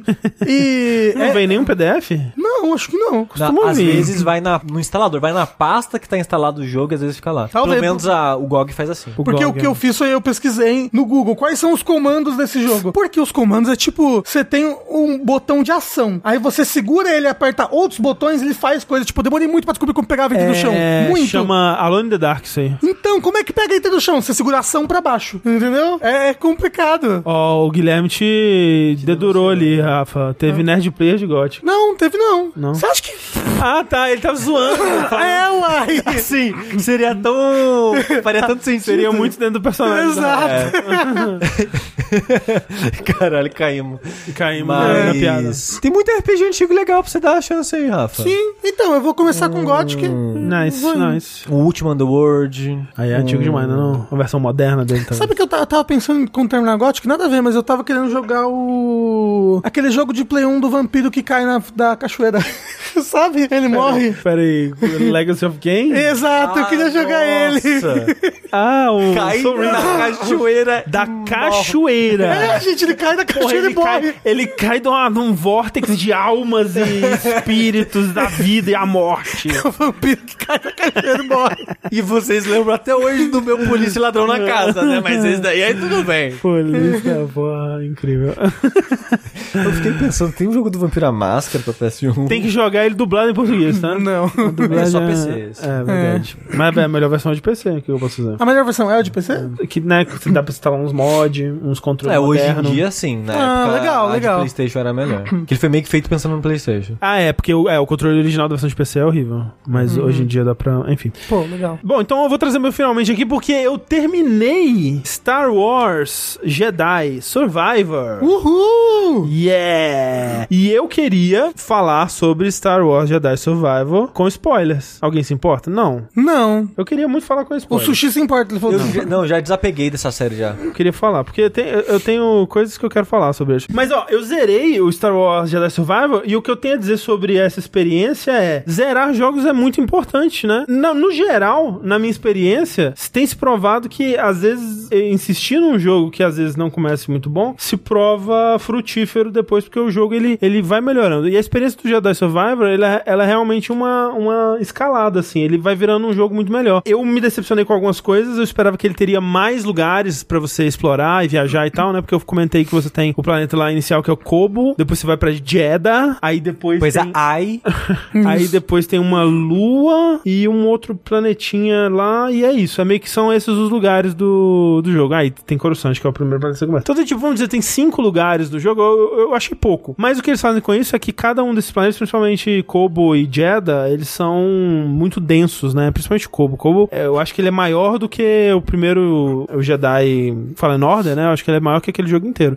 É muita coisa, muito lugar. E eu lembro que no último vértice eu falei assim: ah, eu terminei de fazer tudo que tinha no planeta, já tô pronto pra ir pro próximo, né? Pensando, ah, eu vou pro próximo planeta que vai ser mais ou menos o tamanho desse. E não, você vai voltando em Kobo e vai abrindo novas áreas, novos lugares, né? Tem tipo vários lugares diferentes, subterrâneos, naves e coisas assim dentro de, pro- do Kobo mesmo que você É vai ti- explorando. É tipo Metroid Prime 3, então. É, é, é assim, é, é bem Metroidvania nesse sentido de você tá constantemente voltando com novas habilidades e abrindo novas áreas pra continuar explorando e conseguindo novas habilidades e tal. E ele é um jogo que até boa parte dele você tá empolgado em descobrir as novas habilidades e, e você sente que seu personagem tá faltando alguma coisa e co- sempre que você ativa uma nova habilidade você se sente mais poderoso e mais, mais capaz e o jogo ele vai ficando mais ágil, a movimentação dele vai ficando mais legal. Então tem um- uns momentos assim, um, um chefe em Jeddah, por exemplo, que você tá fugindo de um, de um robô gigante, basicamente, com a ajuda da sua a- amiga Robô. é bruxa de Datomir, é que É a bruxa mu- do gato Mia. é a bruxa de O Datomir. André tá inventando tudo. gente. Exato! Caralho, André, você nem. Tá inventando demais. que é muito legal em termos de mobilidade de plataforma, assim. é, eu fiquei realmente impressionado com o que eles conseguiram entregar em termos de justamente dessa mobilidade com. Eu vi o Crazy Frog ali É, do nada. é o- é o próprio Chris Rock. Ele é dublado pelo Haas do Psychonauts. Ah, que A legal! voz combina muito. Então, eh, essa parte de evolução do personagem eu achei que eles fizeram muito bem até o final do jogo de se tornar algo interessante. Mas assim, é muito interessante porque o jogo, quando você tá pela primeira vez fazendo as coisas a missão em Kobo, né? Você chega num lugar, você encontra um, um Bacta Tank que tem um Jedi de 200 anos antes, preso por 200 anos, e você liberta ele. E aí você descobre que. Que ele tá morto, né? Porque 200 anos, caralho. É mágica, é, é fa- fantasia. E aí você descobre que ele matou, traiu o Jedi. E, e é- e aí tem toda a cena de que o, Então o, ele é um sabre de, Sith. o sabre de luz dele é amarelo, mas aí enquanto ele tá conversando com você, ele vai mexendo no sabre de luz dele, o sabre de luz dele fica vermelho. Ele tá lá procurando. Ih, Pera, caralho. Como é que Esses mexe? menu novo, como é que eu Como é que mexe falo isso pra ele aqui? que eu sou mal? E é legal porque ele não tem um dos braços, né? Mas ele manuseia. Ele, te- ele tem um braço invisível de força. Então é, é legal porque ele manuseia, às vezes, com. Ele, ele, ele usa várias formas de sabre, né? Dentre elas a de, de, de duas mãos e um dos sabres fica flutuandinho assim. É, é interessante. Você usou sabre e pistola? Usei, bem legal. Ricardo falou que é tipo Bloodborne, você dá parry com a pistola. É verdade, dá pra jogar com a pistola. É bem legal, um dos, da- das minhas, minhas formas favoritas, minhas posturas favoritas. Você diria que esse jogo é melhor que o outro? É bem melhor. Nossa, bem melhor que o outro. E aí, que que eu, que tava- onde que eu tava querendo chegar? Você descobre que esse cara, ele quer encontrar o lugar do- dos Jedi. Tem um pla- ó, porque é, toda a premissa do jogo é que tem um planeta que ele tá atrás de um buraco de minhoca muito louco, uma, uma, uma nébula muito louca que ninguém consegue atravessar, a menos que você tenha coordenadas perfeitas pra chegar lá. Os Jedi esconderam essas coordenadas, tá o jogo inteiro atrás dessas coordenadas, porque você precisa chegar lá antes do cara, porque senão o cara vai tomar o planeta pra ele e ele vai gerar uma ordem Sith, ou sei lá que porra é aquela, mas você quer o planeta pra você porque esse planeta é o único lugar do lugar aí que vocês têm acesso que Hum. o Império não tem é, como chegar. Então pode ser um, um lugar seguro pros os Jedi se esconderem ou usarem de base pra enfrentar o Império e tudo mais. Então, esse, você quer formar um. A nova Raven lá, como é que é? Alter Haven. A Alter, Raven. Alter Haven do Jedi. É exatamente Exato, isso. ok. É, é Alter Haven do, do Jedi. Os Jedi vão poder viver em paz. É, rapidinho. Jeddah tem alguma coisa a ver com Jedi? Eu acho que é o pla- o planeta que originou os Jedi. É. Eu acho. Tem, eu tenho essa. É que é tão parecido que eu tô... tava- É, eu fiquei me perguntando isso, mas não tive curiosidade suficiente pra procurar na Wikipedia. E aí, você hum, passa o jogo inteiro, né? O jogo inteiro é uma fat quest desgraçada pra você encontrar as coordenadas da, da caralha 4 lá e você quase não consegue até que você derrota o líder do tem dois sujeitos que são claramente os, os chefes, que é o líder do grupo de bandidos que o Jedi tá liderando, o Jedi do Mal Sith lá tá liderando, e o Jedi do Mal Sith, né? Porra, ele é, ele é o último chefe. E aí você derrota o líder dos bandidos, beleza? Ele é maneirinho, ele até. um, Pra um, perso- pra um, pra um líder de bandido, eles conseguiram desenvolver ele legal. E você derrota esse cara, né? E eu, tipo, ok, o jogo acabou, né? Vou, vou finalizar o jogo. Agora a gente tem um negócio. É estranho porque falta bastante troféu ainda de história pra liberar. O que tá acontecendo? né? Curioso. Aí chega Ó. Darth Vader. Esse é o lado ruim dos troféus. que Eles sempre É. te dão spoiler. Eu não devia ter olhado, de fato. Mas aí o que acontece? em Darth O que Vader. que acontece? Você vai entregar as coordenadas lá em Jeddah, pra base dos Jedi, tem uma biblioteca de Jedi lá, né? E aí, ah, pô, é, vamos voltar um pouquinho. Na primeira missão, você tá sendo levado como prisioneiro pra roubar um, um senador, pra sequestrar um senador, fazer alguma coisa meio um ataque terrorista lá e tal, né? Tem um- uma equipe de mercenários com você que você vai descobrir que é um grupo que o Cal montou quando ele se separou do grupo que tava com ele no primeiro jogo. E isso é um, um grupo de mercenários, né? Dentre eles tem o Bold, Bold Acuna, que é um cara que ele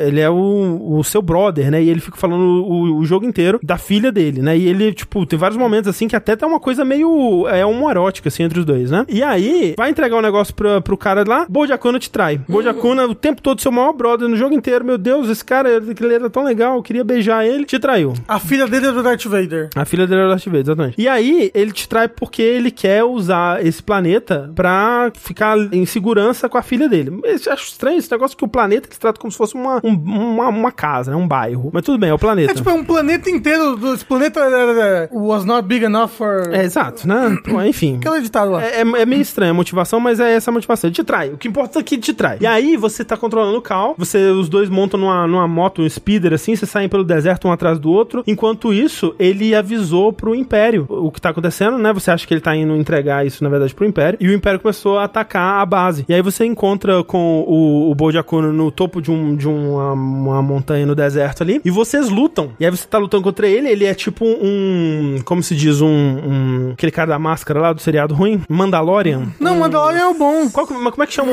o que é ruim? O famoso, Mandalorian famoso. É O. Boba Jabba Fett. Hutt. Boba Fett. É, já... O- Ele, ele é tipo um Boba Fett que ele tem um jetpack, uma pistolinha, né? E tal. E aí você luta contra ele ali e tal, bababi, bababó, legal, uou. Mas ele é, desse, ca- ele é dessas galera aí, mercenária e tal? Ele é, me- ele é tipo um mercenário, mas ele não é mandaloriano nem nada, não. Ele só é um mercenário normal. Ele não não usa máscara. Aí ele, você tá enfrentando ele em cima do, do, do topo do negócio, você derrota ele. Aí quando ele vai, você vai matar ele, sei lá o que você vai fazer com ele, ele te empurra com a força.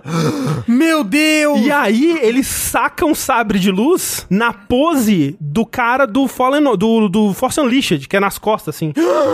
Um sabre de luz vermelha. Aí Ele fica lá, uou! Aí você fica, caralho, ele era um Jedi. Sobreviveu outro Jedi. Aí você fica, porra, f- né? Legal. Ele era o. Ele é o Luke Starkiller lá? Não, ele não é, mas eu- é, enfim, é, ele tem. lá. E aí ele vai e te empurra do penhasco, ele pega a parada, né, as coordenadas que ele precisava lá, que ficam num tubinho assim, e te empurra do penhasco. Aí o Cal cai do penhasco, cataploft, cataploft, cataploft, cai no penhasco, paf, e se apaga. Quando o Cal apaga, dá a tela de game over, dá o respawn, assim, né, que é em- em piadinha, porque o nome do estúdio é respawn, enfim. Daí você aperta X, e aí quando volta, você não tá mais controlando o Cal, você tá controlando a, a moça Jedi mestra do Cal, que é a personagem do primeiro jogo. Esqueci o nome dela. Ela, ela é a líder dos, dos Jedi agora no. Carequinha. a- é, ela tá carequinha nesse, nesse aqui. E aí você tá controlando a Sarah, exatamente, obrigado. E aí você tá controlando ela contra o, o- a invasão inteira do Império. E o Império tá vindo com todos os seus AT&Ts e naves e chubarubas e tudo mais. Você lá, usando seus poderes de Super Jedi, e plô, explode tudo, caralho. E aí você vai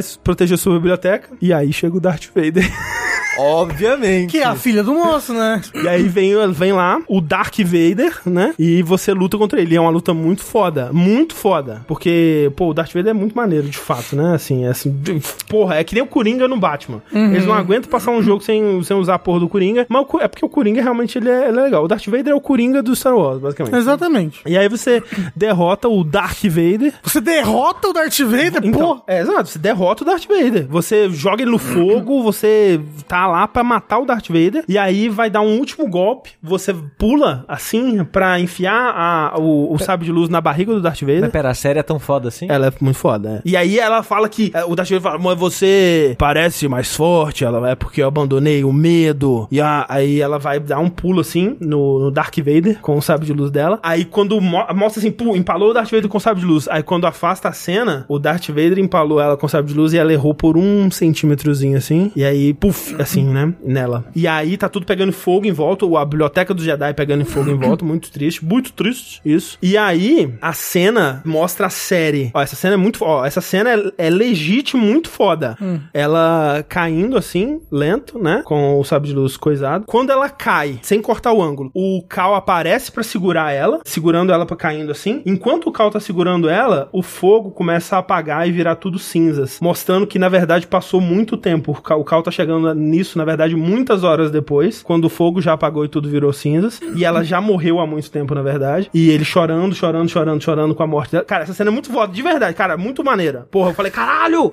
O jogo é foda. Cinema. Cinema, cinema nos meus videogames. E aí o jogo vira outra parada. Porque agora o vilão é o Albo de Acuna. Você tem que ir atrás dele. E ele tá de, de conluio com o Império. Você tem que procurar ele na, na base do Império, o que, que ele tá fazendo e tudo mais. Daí tem uma cena que você chega lá e encontra só a filha dele. E aí A tem Darth Vader. a Darth Vader. E aí tem um papo com a filha dele ali e tal, e ele, é, né, aquela situação meio que o Bill, assim, que você não quer lutar na frente da criança, né, ele foge com a nave e vai pro, pro tal do, do, do planeta X lá, né. E aí vocês vão no tal do planeta X e... Que é o planeta da Xuxa, né? Planeta da Xuxa, se derrota a Xuxa. E quando vocês vão pro planeta da, da Xuxa, vocês vão, vai, e assim, em vários momentos o Cal tenta dar a, a alternativa de, de não... Lutar. De, de não lutar, né? Porque o que tá acontecendo também agora, que o Cal tá puto. O Cal, ele tá, tipo, muito puto. E quando Por ele- quê? Porque, porra, ele matou a- a- todos os Jedi que tinha lá, que eles estavam construindo o plano. A biblioteca da porra do Jedi ma- traiu ele. Ah, o Cal tá puta. Achei que o outro moço tava Não, o puto. Cal tá puto. Matou o o Cordova lá, que era um mestre do. que era o dono do, do BD-1 antes do Cal. E, e o Cal tá, tá muito puto. E aí o Não um pode, Jedi não pode ficar puto que vai pro lado sombrio um da Então, ma- força. Mas isso é uma coisa interessante, porque ele vai, fica, ele vai aos poucos adquirindo poderes do lado sombrio. E o menu, que era azulzinho, ele vai ficando avermelhado, assim. E aí você tem momentos assim que o Cal ele libera uma, uma um poder ali, que ele se vê cercado, que ele vai massacrando todos os, todos os guardas do Império, pá, pá, pá. E os guardas começam a correr e ele indo atrás, assim, e você vai massacrando todo mundo. E aí tem toda essa coisa assim, tipo, caralho, o Cal tá se perdendo, né? Ele começa a, a falar de forma grosseira com seus amigos. Nossa, é tipo Muito- o Homem-Aranha 3 do Sam Tipo, ele Raimi. põe uma franjinha assim. E aí você vai pro planeta tal, né? O que que Cal vai fazer tal? Será que ele vai matar o seu antigo amigo Bold Acuna? E aí ele dá várias chances pro Bold se render, assim, porque, né, entre isso e aquilo, ele já teve várias conversas com a Mirren, que, né, que é sobre. Não, não, não cedo ao lado. do- E aí que é legal, porque assim, o, o, o Cal ele chega É, num. l- lado sombrio. Lado sombrio. E aí ele chega num, num, num ponto legal que é, ele usa os poderes do lado sombrio, mas sem ceder ao lado sombrio. Ele encontra um equilíbrio ali. Ele É. vira um Jedi cinza. Vira um Jedi cinza, basicamente. E aí, você acaba tendo que, de fato, matar o, Ca- o Bold, porque ele não se rende. E ele começa até a empurrar a filha dele, assim, pra, com, com a força, ele tá muito louco. Só que aí é muito engraçado, porque o final do jogo é você matou o Bold. O e- supercão. Exato. E você, é, a, sua, a sua, sua equipe da, da, da sua nave adota meio que a filha dele, né? Só que isso tudo acontece muito rápido, de uma forma que você mata o pai de- dela na frente dela. Cinco minutos depois, ela tá na sua nave viajando pela galáxia com você, perguntando: ai, que lugar legal é esse que nós vamos? pra onde será o próximo lugar que a gente Saudades vai? do meu pai. Exato. E aí dá a entender que o. Porque o Bo, o Bold. Eu não sei se ela, ela já tinha demonstrado alguma familiaridade com a força, mas se isso for hereditário, né? Como alguns Jedi aí dá a entender que são midichlorians, essa coisa toda. Ari Alster? O Cal vai treinar a filha dele pra ser a Hum. próxima Jedi da Fallen Order. Que agora vai ser Rising Order. Tá, e quem é o Jedi Survivor? Bom, agora pode Você ser. sobreviveu, né? É, pode... Ah, e aí que é o lance que você tá tava falando, ah, ele tem que morrer e tudo mais. Não, porque agora eles estão escondidos no planeta, que ninguém vai encontrar No planeta eles nos filmes. Xuxa, No planeta né? Xuxa. Exatamente. o foda é que pegou fogo, não foi? em- O planeta Xuxa, um momento lá? Então, o, pla- o pla- ah, o planeta Xuxa pegou mesmo. Ah, que nem, que nem na coisa. Lutei contra os dois Ogdo-Bogdo, sim. É muito desagradável, inclusive. Então, no final das contas, é um jogo de pai triste. Tinha um pai triste, solteiro. E você vira um pai triste no final. No final você vira um, um pai triste. Caralho, ainda é espreme na paredinha, né? Muita, muita. Nossa, muita paredinha pra espremer. Esque- É. Muito loading, muita grama. Não vou jogar meu não, tô de boa. É, não, mas assim, ó. Valeu pelo resumo, é isso. Ó, o que eu quero dizer é, essa cena da. da é, é triste porque a melhor cena do jogo é a que envolve o Darth Vader, né? Não por ter o Darth Vader. Não pro sabe? teu Darth Vader, mas é uma cena muito maneira. Eu recomendo que todo mundo que veja a da perseguição até o final da cena da- do Darth Vader, é muito legal. E é engraçado, tipo, o que, eu, o que eu queria trazer com esse resumo é, caralho, o jogo ele se transforma assim, o primeiro, parece que o último terço do jogo é onde os caras queriam chegar, porque melhora tudo, melhora cinematografia, melhora diálogos, melhora me- motivação de personagem, melhora objetivos, melhora o que tá em jogo. Tipo, até então era tipo, ah, a gente vai aqui pegar um, um, um objeto. Aí, O Fábio falou, então é tipo o contrário do God of War Ragnarok. é, God of War Ragnarok, o final é uma bosta. é verdade, né? É verdade. É o que piora o jogo todo. Mas é, é dá essa, é dá essa sensação que eles queriam fazer, tipo, ah, vai ser. No fim das contas é o quê? É um jogo sobre o cal. Uhum. Pendendo pro lado sombrio e encon- tentando encontrar um equilíbrio com, com os amigos dele e tudo mais. Lidando com a, a traição de um grande amigo. Tipo, pa- parece que esse que é o ponto da história que eles querem chegar. Uhum. Só que eles gastam dois terços do jogo até chegar. Talvez mais, três quartos É do que jogo. tem que até valer os chegar nisso. 70 dólares. É muito estranho, é muito estranho mesmo. E, tipo, valeu a pena ter zerado? Valeu por causa desse final, assim. Tipo, só que Se ele tivesse acabado onde ele fingiu que ia acabar. seria um jogo qualquer. Seria completamente esquecível toda a parte de história dele. Tudo que eu gosto da história desse jogo, e e eu a terminei gostando bastante, acontece no último um quarto, assim. É, Mas mecanicamente é maneiro? Não muito. Então tô de boa mesmo. É, é isso aí. Deve ter uma trilogia? Ah, Faz sentido, né? é. Ou você acha que eles vão ficar no planeta Xuxa pra sempre? Talvez o próximo jogo Podia se passe ser. Então. depois que o Império já caiu e agora se joga com a filha do... A do- criança do- adulta, né? Talvez o Cal velhinho. Exato. Pô, velhinho, passou tanto tempo assim. Ah, uns 30 anos, né? Se ele tem 30 agora, ou 20 e poucos Mas agora. o moço tinha 200, tava dentro da caverna? Não, ele tava dentro de um tanque Bacta, que é tipo aquele negócio do Dragon Ball que, os caras Ah, que tem- ficam. Que tem na- os, os lactobacilos vivos, Exato. né? É o, é o é o congelamento hidrogênico do Star Wars. Ah, é aquilo onde botaram o Han Solo? Não, não. Não, é, Hum, mas aí é a prisão de, De coisa. Kryptonita. é, mas parece que o cara fica suspenso ali na, na- na animação suspensa. Não, Uhum. Pensa é, criogenia. ma- é mágica. Pensa criogenia. É, mágica, ok. É. Carbonita. É. Carbonita. Carbonita, será que... que... Café, aham, as piadas. Hã? Não!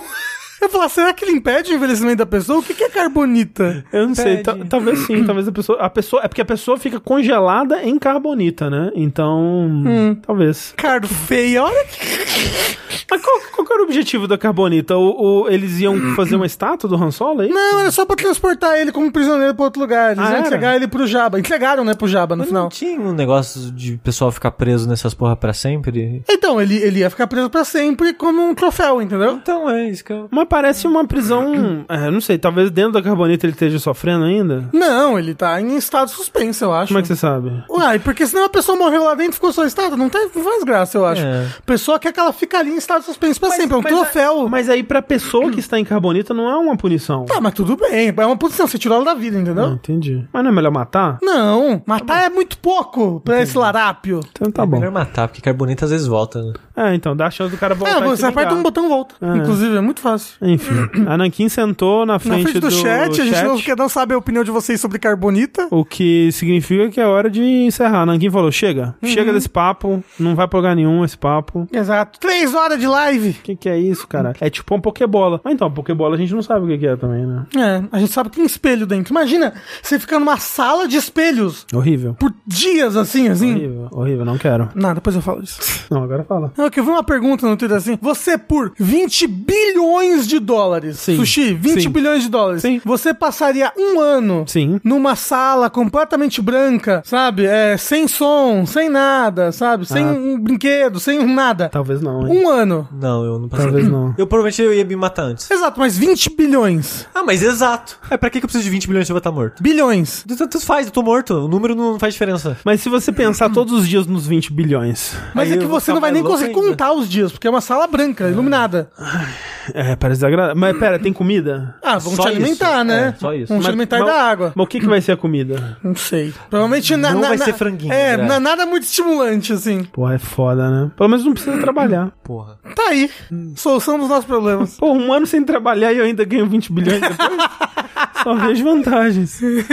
É isso. Vou te dar molho branco pra comer macarrão com molho branco, tudo branco. Um Play 5. O que, que é isso? É a nova temporada de Big Brother Brasil? Uou, se você pudesse ser quem você quer. E com, E i- eu quero encerrar esse verso. e com isso, a gente encerra mais um episódio do Vértice. Eu sou o André Campos e até onde vai a sua fé? Até aqui. Exato. Não vai longe, não. Adeus. Vocês não vão falar... Não, porque a gente não fala isso no vértice. Cada um fala uma coisinha. Eu sou não. a fé. Ah, é? então sim. você, Sushi. É que normalmente você fala, tipo, ah, eu sou de tal coisa. E agora você perguntou até onde vai a fé. Exato. E eu brinquei com outra coisa também. Tchau, tchau, gente! Tchau, meu nome é Rafael.